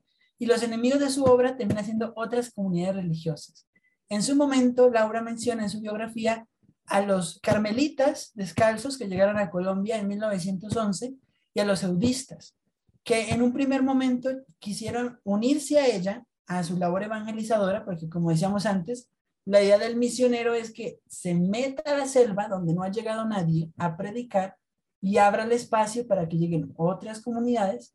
La idea de Laura era hacer eso, entrar a la selva, abrir el espacio para que llegaran nuevas comunidades, pero esa comunión, ese trabajo no se logró hacer bien. Entonces, lo que surgió fue que empezó a haber muchos problemas y muchos enfrentamientos y la mayoría de estas comunidades religiosas empezaron a hablar terriblemente de la obra de Laura. Decían, Laura Montoya es una soberbia, eh, se cree mejor que los curas, se cree mejor que los obispos, no hay quien le gane a ella en saber cómo deben tratarse los indios. Solamente el trabajo de ella es el que vale. Y bueno, empezó a haber un mal ánimo en torno a la figura de la Madre Laura, eh, que incluso hasta hoy, eh, ya que la Madre Laura no murió hace muchos años, hay algunos religiosos muy mayores todavía de estas comunidades que no recuerdan con mucho agrado a la Madre Laura todavía eh, y que no celebraron mucho su canonización, pero que bueno, son rencillas de, de la época. Eh, pero sí, Laura tuvo entonces que después luchar no solamente para poder ir a la selva y poder empezar a, llevar a Dios a la selva por primera vez y a plantar la cruz en la selva, sino después también para defender esa obra, porque no a muchos les parecía correcto que ese fuera trabajo de mujeres y que sobre todo ellas estuvieran a cargo de una obra así. Le dolía mucho, especialmente también a Laura, cómo ella tenía que dejar a estas mujeres solas en la selva con los indios decía, ¿y qué pasa si algún momento deciden matarlas? ¿No? ¿Y qué tal si un día se levantan con ganas de, de, sacarlas o, de hacerles algún daño? Y bueno, afortunadamente eso nunca pasó. Incluso alguna vez una religiosa cuenta que una, una, había una religiosa, una misionera muy, muy, muy buena pedagoga, pero que le tenía muchísimo miedo a las serpientes. Y no podía ir a la selva porque sentía que no podía, o sea, le tenía un terror grande a, a, las, a las serpientes y, a los animales que había allí, los murciélagos, y bueno, las ranas, todo esto, eh, o que los linces, o bueno, todos estos animales. Y Laura le dice, ante Dios, yo prometo que nunca una hija mía va a caer muerta por la picada de una, de una culebra. Nos contaba una hermana cuando pude, tuve la oportunidad de ir al santuario de la Madre Laura en Medellín, porque son ellas las que eh, lo administran, por supuesto, que nunca en la historia de la comunidad, en casi, bueno, ya más de 100 años de su fundación, nunca una religiosa ha muerto picada por una picadura de alguna serpiente. Que la promesa de la Madre Laura se cumplió y que entonces, eh, dice, decía ella, todas nosotras, sus hijas, nos lanzamos entonces bajo esa misma promesa, a las selvas, a los, a los pantanales, con botas hasta la mitad de las rodillas, en medio de los charcos, del barro, de la lluvia, de los mosquitos, de las enfermedades, de las serpientes, los murciélagos, eh, los linces, todos estos animales, todos los peligros que puede haber, confiadas de que allí vamos a encontrar lo que Laura persiguió tan ardientemente, las almas. Cuenta ella que también tenía un gracejo eh, porque alguna vez llevaron a, un hombre con ellas a que las ayudara a, la misión, que conocían más o menos la, zona. Y este señor decía, ay, madre Laura, pero ¿qué vamos a hacer? ¿Qué vamos a hacer cuando lleguen mañana todos esos indios eh, desnudos, en pelotos? Yo no quiero ver toda esa gente desnuda. Y la madre Laura le dijo, no, no se preocupe, que nosotros no vinimos aquí a ver cuerpos, sino a ver almas. Entonces al día siguiente estaba ella techando la, la, choza donde se iban a acostar, echándole paja sobre el techo de la, de la choza. Y el Señor le gritó, madre, despierte, que llegaron sus almas. Y vio a, un montón de, de indiecitos llegando completamente desnudos. Eh, y ella bajó emocionada, feliz a recibirlos, a darles fruta, a ver a los niños, a, no sé, sentía una, una especial predilección porque ella los tocaba veía las caras de los niños, de los adultos, y dice, estos son los hijos que Dios quiere. Es que, ¿cuál es la diferencia entre estos niños, los niños de la ciudad y estos niños en la selva? Si todos son hijos de Dios, ¿cuál es la diferencia entre los hombres en las escuelas y estos hombres aquí en Taparrabo? Si a todos Dios los quiere y todos Dios los hizo y por todos, por todos murió Jesucristo. Tiene una, una anécdota muy linda eh, que cuenta en su biografía la Madre Laura, de que había un indígena. Yo quiero, quiero de hecho leerla, porque creo que es, que es más bonito como ella lo cuenta, eh, porque ella trata incluso como de asimilar la forma en que el indígena hablaba, que, que pues tienen un, español muy, muy, eh, muy difícil, todavía estaba aprendiendo. Eh, y ella cuenta la historia de, de un indígena llamado Cupertino, que ya era muy mayor, y que ellas empezaron, y que al principio fue muy difícil de evangelizar, porque como digo, todos los indígenas tenían al principio este miedo de que veían una persona pálida y pensaban que los iban a echar de su tierra. Entonces al principio los indígenas eran muy violentos a veces, no querían hablar con ellas, les daba confianza ver que eran mujeres, no había hombres entre ellas, especialmente los indígenas veían un hombre, salían huyendo. Entonces por eso ni podían llevar sacerdotes porque o sea, tenían que ellas trabajar mínimo unos meses antes con los indígenas y decirles, ve, va a venir un padre, va a venir un hombre, él los va a bautizar, no se preocupen, él no viene aquí a echarlos, él viene un momento y se va, él no va a venir aquí, él no va a hacerle daño a las mujeres, ta, Y así es que ellos venía el sacerdote a por fin bautizarlas y además a confesarlas a ellas, porque ellas podían pasar meses, tres, cuatro meses sin confesión, sin Eucaristía, sin sacramentos de ningún modo, es solamente el oficio divino y cantar en medio de la selva. Eso era lo que ellas tenían. Entonces, decía ella que vio a este, a este indio y que estaba muy enfermo y que les le habían tratado de hacer varias curaciones y que no se curaba. Entonces, como no se curaba, el indígena desconfiaba cada vez más y más y decía, no, estas mujeres no me quieren curar, sino que me quieren es matar para quitarme mi tierra. Entonces, para ellas empezaron a seguir haciendo curaciones hasta que por fin se curó. Cuenta ella, decía, Dios mío, qué sorpresa tan agradable. Dos o más veces al día le propinábamos la medicina y las mismas veces pedía a él clases sin manifestar ni desconfianza, ni cansancio, ni dureza, ni de ninguna índole. Poco nos interesábamos porque su enfermedad de estómago sería el remedio. Más convenía tenerlo en necesidad de él, mientras instruía para el santo bautismo.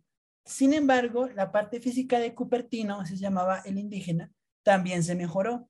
No por eso dejó de tomar el, elixir bienhechor y cuando recibía la Sagrada Comunión lleno de temblor, muy fuerte decía, yo no tengo miedo porque ese Jesucristo yo pago todo mi debe. No tiene miedo. Después de comulgar no podía separarse de la sagrada mesa debido al temblor que le invadía. Y me decía, corazón está blandito. Dios, Dios mucho querido, Josocrosto todo mi debe ya pagó. Y lloraba como un niño aquel anciano que acababa de gustar la dulzura de Dios. Porque ellas le habían dicho, le habían contado a este indígena que Jesús había pagado en la cruz todas las deudas de la humanidad. Y este indígena les preguntó, si yo tener deudas, Jesucristo también pagar por mí, dijo, sí, Él también murió por tus deudas, por tus pecados. Y que esto al indígena lo conmovió de una manera tan profunda que lo hacía llorar. O sea, el solo pensar en que Jesús había pagado por sus pecados en la cruz, lo llevaba hasta las lágrimas. Y que le mostraban una imagen de Jesús crucificado, así fue en el rosario, y que el indígena lloraba de alegría al sentir y al pensar que alguien lo había querido de esa manera, que nunca en la vida se había sentido tan profundamente amado como ese José Cristo. Y su vida después fue de fidelidad constante a Dios, y ni la idea de la Santísima Virgen ni la de la Eucaristía fue la gracia tónica de su conversión, fue la redención. Eso de que Jesucristo hubiera pagado la justicia de Dios lo que él debía y la cantinela diaria del viajecito era Dios mucho querido, Jesucristo todo mi debe pagó. Un día le asaltó una duda terrible y se mostró triste y reservado, sin decir lo que tenía. Las hermanas le rogaban que hablara claro, si estaba enfermo o qué tenía, pero todo era inútil. Un día me dijo, a, a madre mucho necesita yo. Fui y le rogué que me hablara claro sin conseguir sino estas expresiones. Jesucristo todo mío pagó, pero pero ¿qué? Le repuse yo. Yo muy triste, pero no aguanta para decir vos. Diga con confianza, le dije, diga que Dios lo quiere mucho. Ese también mucho querido de mío, es decir, yo también lo quiero, pero es que corazón triste. Me estuve mucho rato preguntándole y viendo si le adivinaba y nada conseguimos. Cada vez que decía, Jesucristo todo mi debe pagó. Así se estuvo más de ocho días y con frecuencia me llamaba en secreto en secreto, pero no se resolvía a decirme nada. Por fin un día, después de la Sagrada Comunión, llamándome aparte, me contó. Ve, madre, mi hijo mucho pecado tiene, llorando inconsolablemente. Mucho pecado, mucho pecado. ¿Será no alcanzo para pagar de mi hijo? Es que ese mucho pecado. De mí todo pagó, pero de mi hijo ¿será que no alcanzó? Diciendo esto, sollozaba como ahogándose de amargura. Le aseguré que Jesucristo todo había pagado la deuda de todos, absolutamente de todos.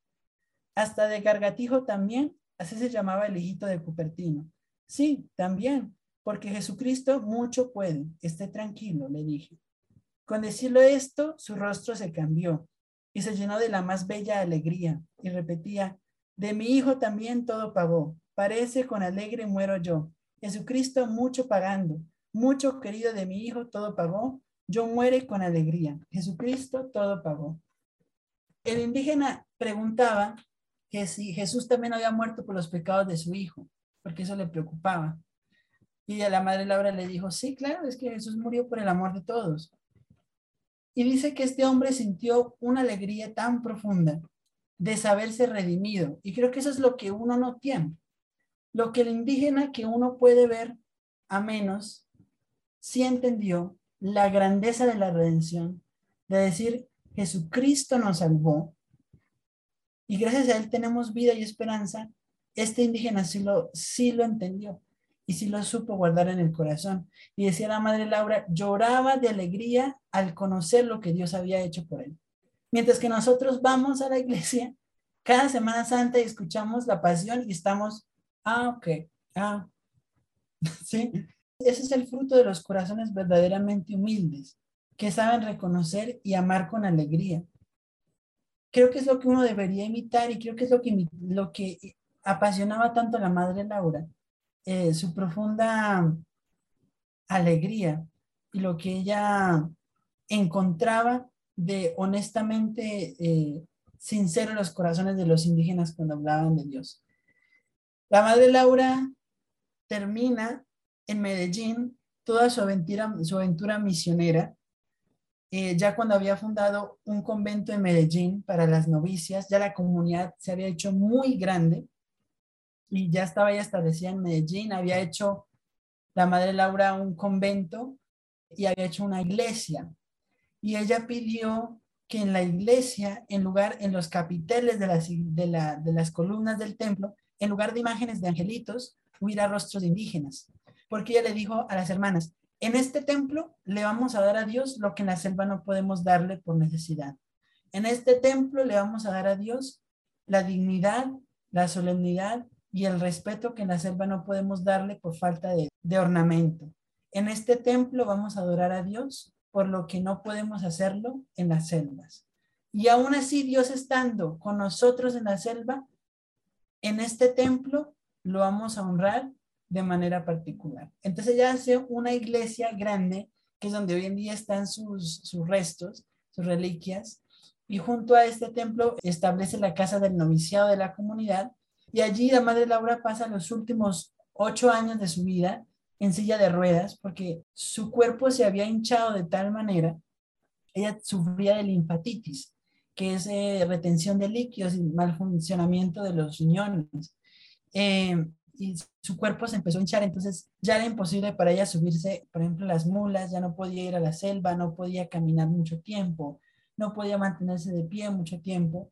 Entonces, los últimos ocho años de su vida, la madre Laura los pasa eh, en una silla de ruedas escribiendo, ya que no podía ir a la misión en carne propia, les mandaba cartas a sus hijas o escribía eh, libros espirituales para consolarlas en medio de la selva para que si no podían tener el sacramento, al menos tuvieran a Dios en el corazón. Y decía, les decía ellas a sus hijas que ellas debían aprender a reconocer al sagrario, en el sagrario de la selva, a Dios en medio de ellas, que allí es donde tenían que adorarlo, que cuando comulgaran, cada una se volviera un sagrario, para que cuando tuviera necesidad de Dios, que cuando tuviera necesidad del sacramento, entrara dentro de ellas mismas y allí lo encontraran.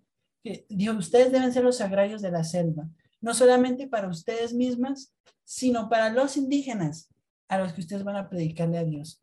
Que ustedes puedan abrirle el pecho y que Dios sea a través de ese pecho en ustedes hacia los indígenas. Escribía la Madre Laura, escribió, creo que la Madre Laura, más de 20 obras de espiritualidad, lo que le ha ganado el título de la Santa Teresa de América, porque uno lee realmente los escritos de la Madre Laura y son de una hondura espiritual considerable. Y no, pues, no sé si es delirio de, de, patriotismo, pero en el 2015 supe que se, que se mandó a Roma la solicitud para, para empezar el proceso de que algún día la Madre Laura pueda ser declarada también doctora de la Iglesia, por la hondura mística de sus, de sus escritos, que le exigen a sus hijas encontrar la presencia sobrenatural de Dios en medio de la selva. Creo que para ella fue muy importante mantener a todas sus religiosas íntimamente unidas a Dios, ya que ella no podía hacerlo. Mientras vivió en Medellín esos últimos años, era un alma contemplativa, eucarística. Se levantaba a las 4 de la mañana para ir a visitar al sacramento. Decía ella que deseaba ser la lámpara encendida junto al sagrario, que estuviera día y noche adorando a Jesús sacramentado, por sus hijas que no podían, que sí estaban en la selva haciendo su trabajo, eh, y que ella entonces se ofrecía ante Dios para quemarse como una vela frente al Santísimo, por sus hijas que no podían. Al mismo tiempo se iba desgastando profundamente la enfermedad hasta que finalmente quedó completamente sumida en, una cama, ya no podía moverse. Eh, decían las religiosas que la cuidaron que sufría mucho dolor porque sus miembros estaban tan, tan hinchados con agua, porque no podía liberar líquido, que algunas partes del cuerpo se le, se le rasgaban, lo que la hacía sangrar, y bueno, era algo muy doloroso para ella. Y aún en la cama, postrada en medio de la enfermedad, ella seguía escribiendo y seguía preguntando por las misiones, por cada una de las ambulancias que ella había puesto en los diferentes departamentos del país. Seguía preguntando por sus hijas, seguía escribiéndoles, seguía queriendo escuchar de ellas y así poco a poco Laura Montoya se fue apagando hasta que el 21 de octubre de 1949 en su convento en Medellín entregó su alma a Dios. Eh, decían sus hermanas, las, las hijas de, Santa Laura, Una de ellas especialmente que creo que aún sigue con vida, que la conoció, decía, yo todos los días veía el calendario para ver cuándo iba a morir la madre. No queríamos que muriera el día de algún santo grande porque entonces tendría, no podíamos celebrarla. Entonces llegó el 15 y decíamos, no, hoy no puede morir la madre porque hoy es fiesta Santa Teresa. Entonces no queremos que compita con Santa Teresa. No, que hoy es no sé qué, 17, no, porque 18, porque hoy es San Lucas. Entonces no, porque entonces ¿cómo va a morir la madre el día de San Lucas? Hasta que murió el 21 Pensaron, ¿qué día, qué santo se celebra es importante? No. No, no hay nadie. Entonces, un día puede que celebremos hoy a nuestra madre en la iglesia. Y efectivamente, pues cada 21 de octubre celebramos Colombia con rasgo de fiesta, con rango de fiesta a Santa Laura Montoya. Laura, que muere en Medellín en, en 1949, ofreciendo su vida por la salvación de su obra y de los indígenas, es beatificada el 25 de abril de 2004 en Roma por el Papa Juan Pablo II. Fue la primera mujer colombiana en subir a los altares y se convierte en la primera colombiana de nacionalidad canonizada el 12 de mayo de 2013 en la primera ceremonia de canonización del Papa Francisco, donde también elevó a los altares a los 800 mártires de Otranto en Italia y a la Madre Lupita en, en México, a Santa María Guadalupe García Zavala, que curiosamente fue beatificada junto a ella en la misma ceremonia en abril de 2004, el mismo día, y canonizada también con ella en el mismo día, en, en mayo de 2013.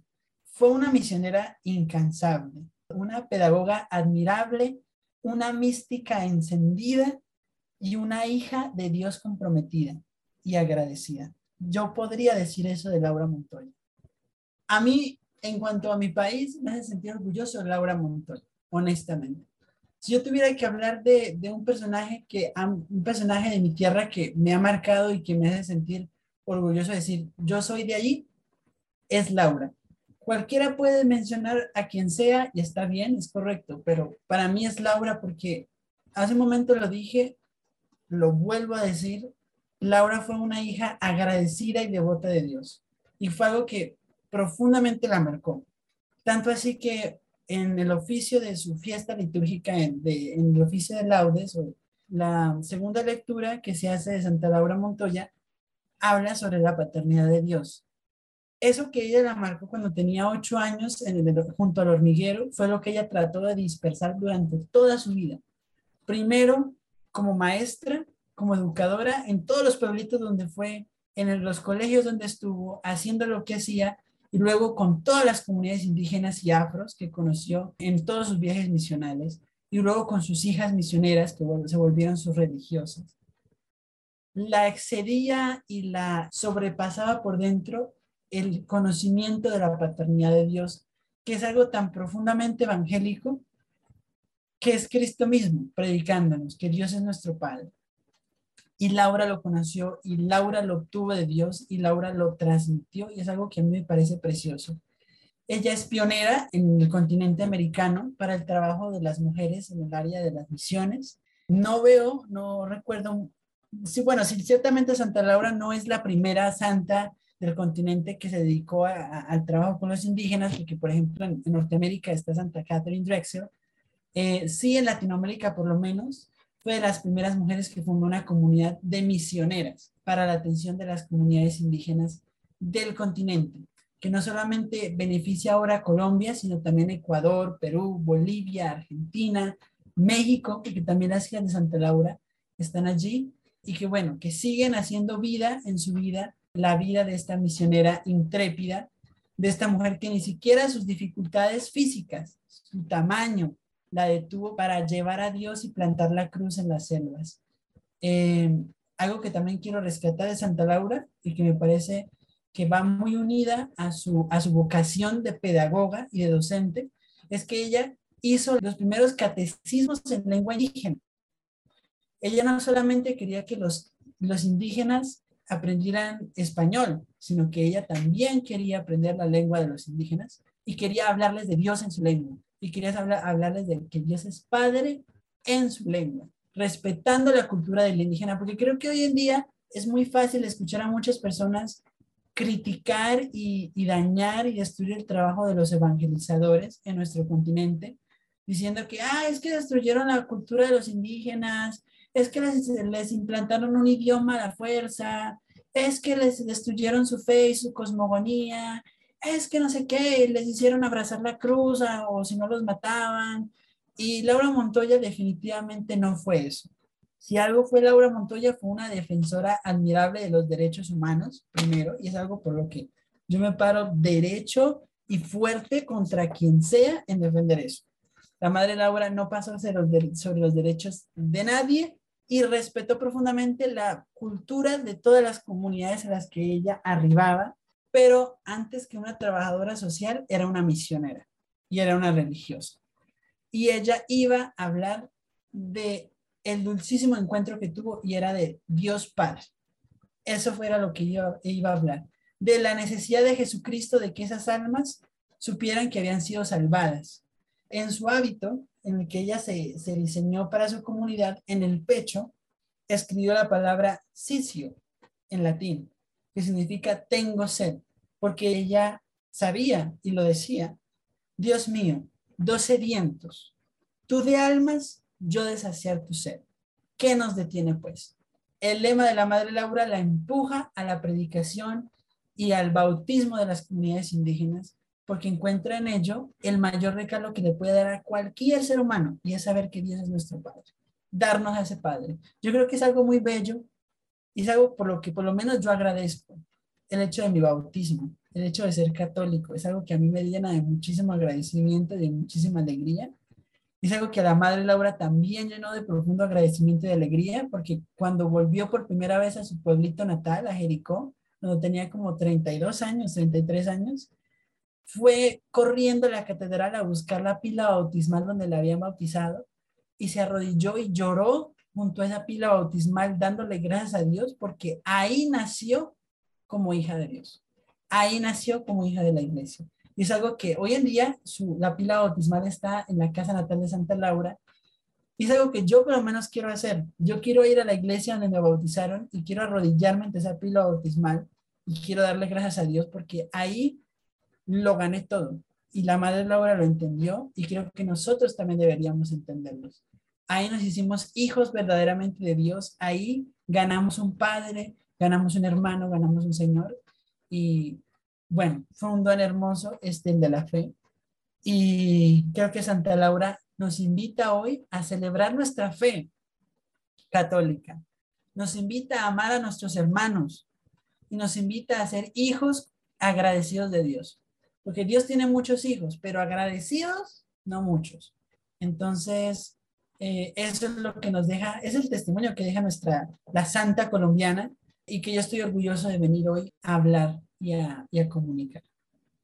Muchas gracias, Jonathan, por, pues, por tu tiempo en platicarnos la historia de Santa Laura con estos episodios tan característicos tuyos, pues muy extensos, ¿sí? Pero a mí me encantan. O sea, sé que debe de haber público de todo tipo. Si llegaste hasta aquí, felicidades, ya te puedes ganar el título como devoto oficial de Santa Laura Montoya. No, y, y la verdad es que no me quiero extender yo, porque también tengo muchísimas reflexiones y tampoco quiero hablar mucho de mí ni de mis reflexiones, pero es inevitable recordar a la Madre Teresa de Calcuta o pensar en ella cuando se habla de Santa Laura, ¿no? O al menos eso me pasa a mí sea, primero, ¿cómo era? Venía de una escuela, ¿no? Yo tal vez, la, tal vez la escuela de Santa Laura era un poco menos para niñas ricas, tal vez, no sé, tal vez tú sabes más, pero ella estaba muy feliz, la Madre Teresa, y era como su pues, zona de confort, ¿no? Como ahora le llaman. Y tenía esa vocación de la pedagogía y salió de ahí justamente por el tengo sed, ¿no? Después ya Santa Laura lo, lo puso en ella, pero para ella era un quiero sanar mi herida, o sea, cada una tenía una necesidad física en ellas que sentían, que sentían que Dios tenía y la llevaron al servicio de gente que eh, la Madre Teresa de Calcuta decía, es que es gente que está lejos de Dios, o sea, esa es su principal tragedia, esa es su principal pobreza. Para mí es muy, muy similar. O sea, creo que es nuestra Madre Teresa de, pues, de América y, y qué bonito que sea de Colombia, o sea, yo me siento muy llamada a eso y para mí pues me interpela mucho, ¿no? Como esta vocación a la pedagogía, esta vocación a querer enseñar a Dios y a querer como llevarles esa dignidad y decirle a los que estás catequizando, eres hija de Dios. también solamente una cosita que quisiera, dos cosas que quiero hablar de ella. Una es muy, tal vez pasó muy desapercibida, pero sobre este indio cupertino, como que él hablaba del infierno, ¿no? De mi hijo se va a ir al infierno. Y yo ahí digo, qué bonito que evangelizó bien es Santa Laura, porque hoy parece que evangelizar es no hablar del infierno, ni de los pecados, ni de que la muerte de Jesús nos redimió. O sea, creo, yo cuando hablo con gente que no sabe nada de Dios, siempre les hablo del infierno también y del purgatorio, de los pecados y del cielo y de la redención. Obviamente no para asustarlos, pero creo que hoy ya ni los muchos curas en la iglesia ni siquiera hablan del infierno. O sea, es muy importante hablar de eso. Justamente hace poco hay un video, escuché en un video un padre que decía, nadie se salva solo escuchando del amor de Dios. Tienes que escuchar la otra parte, tienes que saberlo todo. O sea, tú no quieres hacer un cambio radical en tu vida porque solamente te endulcen el oído, ¿no? Eres hijo amado, entonces haz todo lo que quieras. Entonces, no sé, a mí me llamó mucho la atención como que la gente tuviera ese santo temor de Dios, donde el Espíritu Santo, pues sus, sus inditos, ¿no? A los que catequizaba. Entonces, eso me llama mucho la atención y creo que nos invita a catequizar de verdad. Y también todas las humillaciones y difamaciones, ella le queda la bienaventuranza de los perseguidos, dichosos los perseguidos por mi causa, ¿no? Entonces, bueno, a mí eso me, me, llena como de mucha fortaleza, un poquito la fortaleza que ella tenía, porque me puedo parecer en la vocación a la pedagogía, pero no en la fortaleza, no en ese carácter duro y me llena un poquito para decir, bueno, no importa lo que digan, sigue adelante y sigue adelante y siga lo que Dios te llama y también ser muy intuitivo con lo que Dios te dice en tu corazón. Siempre estar buscando qué quiere Dios y en mucha oración. Entonces, pues no sé, me invita mucho como a eso, esa escucha en mi corazón, a la evangelización correcta, a seguir a pesar de las difamaciones y de las calumnias. Creo que deja muchísimos aprendizajes que no da tiempo de, mencionar todos, pero increíble la historia, ya es de mis top santas favoritas. Siempre tuve el lugar quinto vacío, la vacante, hoy la pongo en el, en el quinto lugar definitivamente. Ah, qué lindo. Y me parece realmente muy precioso, realmente, honestamente me pareció preciosa la comparación con la Madre Teresa, porque el Espíritu Santo es dadivoso, pero al mismo tiempo siempre es Espíritu Santo. Es decir, Él hace santos admirables, pero pero pues uno ve la marca del Espíritu Santo siempre similar. Ambas son mujeres heridas por la sed de Dios, eh, que dejan su, su, comodidad. Bueno, la madre Laura no, no era tan cómoda. Bueno, sí estaba en un momento de, como, de comodidad cuando estaba en Medellín, en el Colegio de la Inmaculada. Era siendo principal, uy, la super profesora reconocida. La madre Laura se bota a la selva en medio de las fieras, de los animales, de los peligros, de los ríos caudalosos, de, de las noches en las de la selva, que una, yo no me imagino cómo debe ser eso. Yo respeto profundamente esa vocación porque imagínense pasar semanas en la selva a principios del siglo XX. O sea, ya hoy en día es, es, es, es intimidante. Ahora imaginen en, en aquella época cuando ni siquiera había electricidad, ni teléfonos, ni, es una cosa impresionante, perderse, o sea, ¿cómo harían para no perderse? Pero bueno, el Espíritu Santo sopla y acompaña, ¿no? No solamente envía, sino que fortalece. Eh, y me pareció preciosa comparación con Madre Teresa. Eh, y sí, la Madre Laura era completa en su predicación, que concuerdo completamente. A mí me, yo por lo menos siento una creencia grandísima de que los sacerdotes hablen del infierno también, porque, porque es parte de la fe. Y es parte de lo que nos toca como católicos saber que, que el amor de Dios está y la misericordia de Dios está, pero que, eh, que también hay algo que pasa cuando uno le dice no al proyecto de Dios, ¿no? Y que Dios y la salvación siempre es, una, es un proceso y un trayecto y es una decisión y que, la debe, que uno la debe trabajar. Y los que dicen no a Dios, pues también se alejan de su presencia eternamente eh, y qué bonito que, que, en este indígena haya surgido, en el, el, Espíritu Santo haya puesto en este indígena el don del santo temor de Dios por, por la palabra de la Madre Laura. Eh, y sí, siempre uno muy orgulloso de, de, esto, porque Laura es colombiana de pura cepa, le tocó la violencia de este país, la violencia le arrancó a su papá, Laura criada a punta de arepas, de aguapanela, con queso, que caminó por este país. Eh, una cosa preciosa realmente y muy santa y muy de Dios y muy mística y muy, y muy maestra y muy fundadora y muy misionera y muy a la vanguardia y ojalá un día también doctora de la iglesia, sería una belleza ¿te imaginas? La primera americana doctora de la iglesia, sería algo muy lindo. ¿Y, sabes eh, algo? También, o sea, más o menos empezó todo esto por del, el escándalo, la calumnia de lo de la escuela, como cuando ella tenía como 35 años, ¿no? O sea, no era tan jovencita. Entonces, creo, o jovencita, pues, y más en esos tiempos, ¿no? Que pues, si uno a los 35, una muchacha o señora o como sea, no se ha casado, dices, ay, no, ya es muy grande. Pues imagínate en ese tiempo, pues dices, ¿qué puedo esperar? O sea, ¿qué se puede esperar de una mujer? Pues ya, ¿no? O sea, no en la flor de su juventud, ¿no? No una Teresita que tan joven entró o una este, la beata Concepción Cabrera de Hermida, que desde joven tuvo tantos hijos y su legado, o sea, pues ella, 35 años y, soltera, ¿qué? ¿No? Pero, o sea, creo que ahí, pues fue en ese tiempo en el que, de soltería, en el que fue cultivando ese amor y se puede ser santo también, santa también. Y más allá del debate si la soltería es vocación o no, la vocación a la que todos estamos llamados es a la santidad, de estemos donde estemos, en el estado de vida en el que estemos. Y, y pues ver que Dios no, o sea, no está como decidido el futuro, o sea, no digo, tampoco era muy grande, pero para ese tiempo, pues yo no creo que alguien esperara algo así de alguien de 35 años. No, de hecho, para el tiempo de Santa Laura, imagínate, las mujeres se casaban a los 17 años. O sea, tener 35 años, ser soltera, era ser una viejita una viejita, o sea, ya nadie esperaba nada de una mujer de 35 años en esa época. Ahora, cuando funda la congregación y se vuelve religiosa, tiene casi 40 años. Entonces, menos mal que, que el cronos de Dios, ¿no? El tiempo de Dios es, es, hermoso y es perfecto y el tiempo de nosotros es, otra cosa, ¿no? Para nosotros, bueno, el, el, tiempo de Dios es hermoso. Entonces, eh, bendito Dios en sus santos, bendita Santa Laura Montoya yo tengo un, cariño y un amor profundo por Santa Laura. Después, yo creo que después de, de Teresita y Juana, para mí es, Laura. Ella, ella está ahí. Y he tenido la oportunidad de ir a su santuario, de ver sus cosas, de rezar ante sus reliquias y pedirle que no se olvide de nosotros, porque, porque este país no es muy distinto al que ella, al que ella vio. Eh, y, la, y necesitamos de Dios todavía mucho. Y, y, y yo creo que un, personas colombianos brillantes como Laura, pocos. Gente famosa, mucha. Pero colombianos brillantes como Laura Montoya, es que esa es la diferencia. Una cosa es ser famoso, otra cosa es ser un colombiano brillante. Un alma encendida como Laura Montoya, pocos. Los hay, porque hay otros santos colombianos también muy bellos, pero, y no sé, quiero, si no, no sé si quieres decir algo más o, dirías que yo cerrara con una oración. Sí. por favor, Jonathan. No sé cómo lo supiste, justo te lo iba a pedir.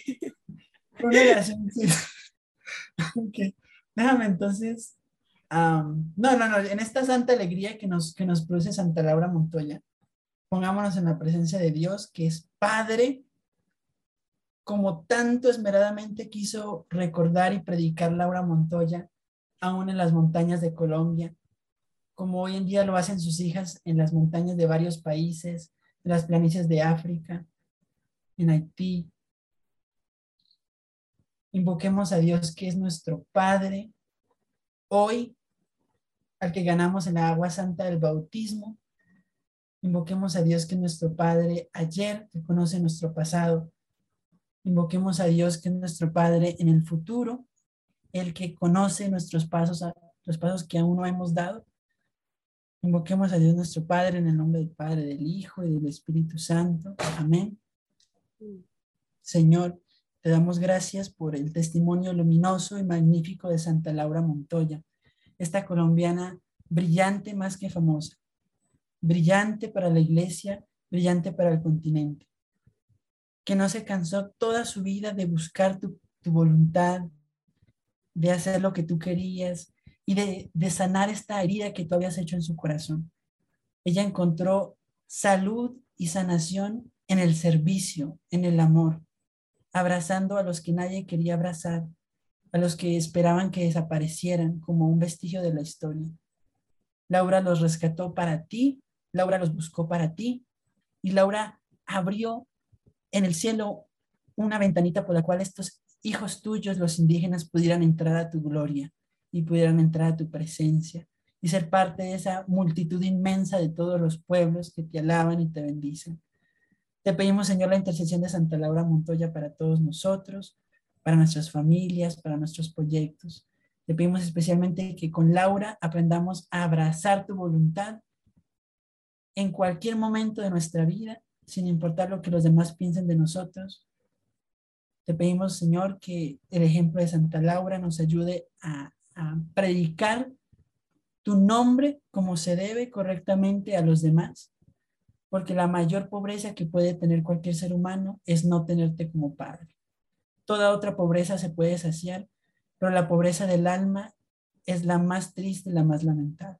Pedimos a Santa Laura Montoya interceda por sus hijas, todavía trabajando en medio de las selvas, y pedimos por todo nuestro continente, por el mundo, por la iglesia, a la que ella fue siempre obediente. Y pedimos también a la Santísima Virgen María, la Inmaculada, aquella que fue en carro hasta las selvas a abrir los corazones de los indígenas a Jesucristo.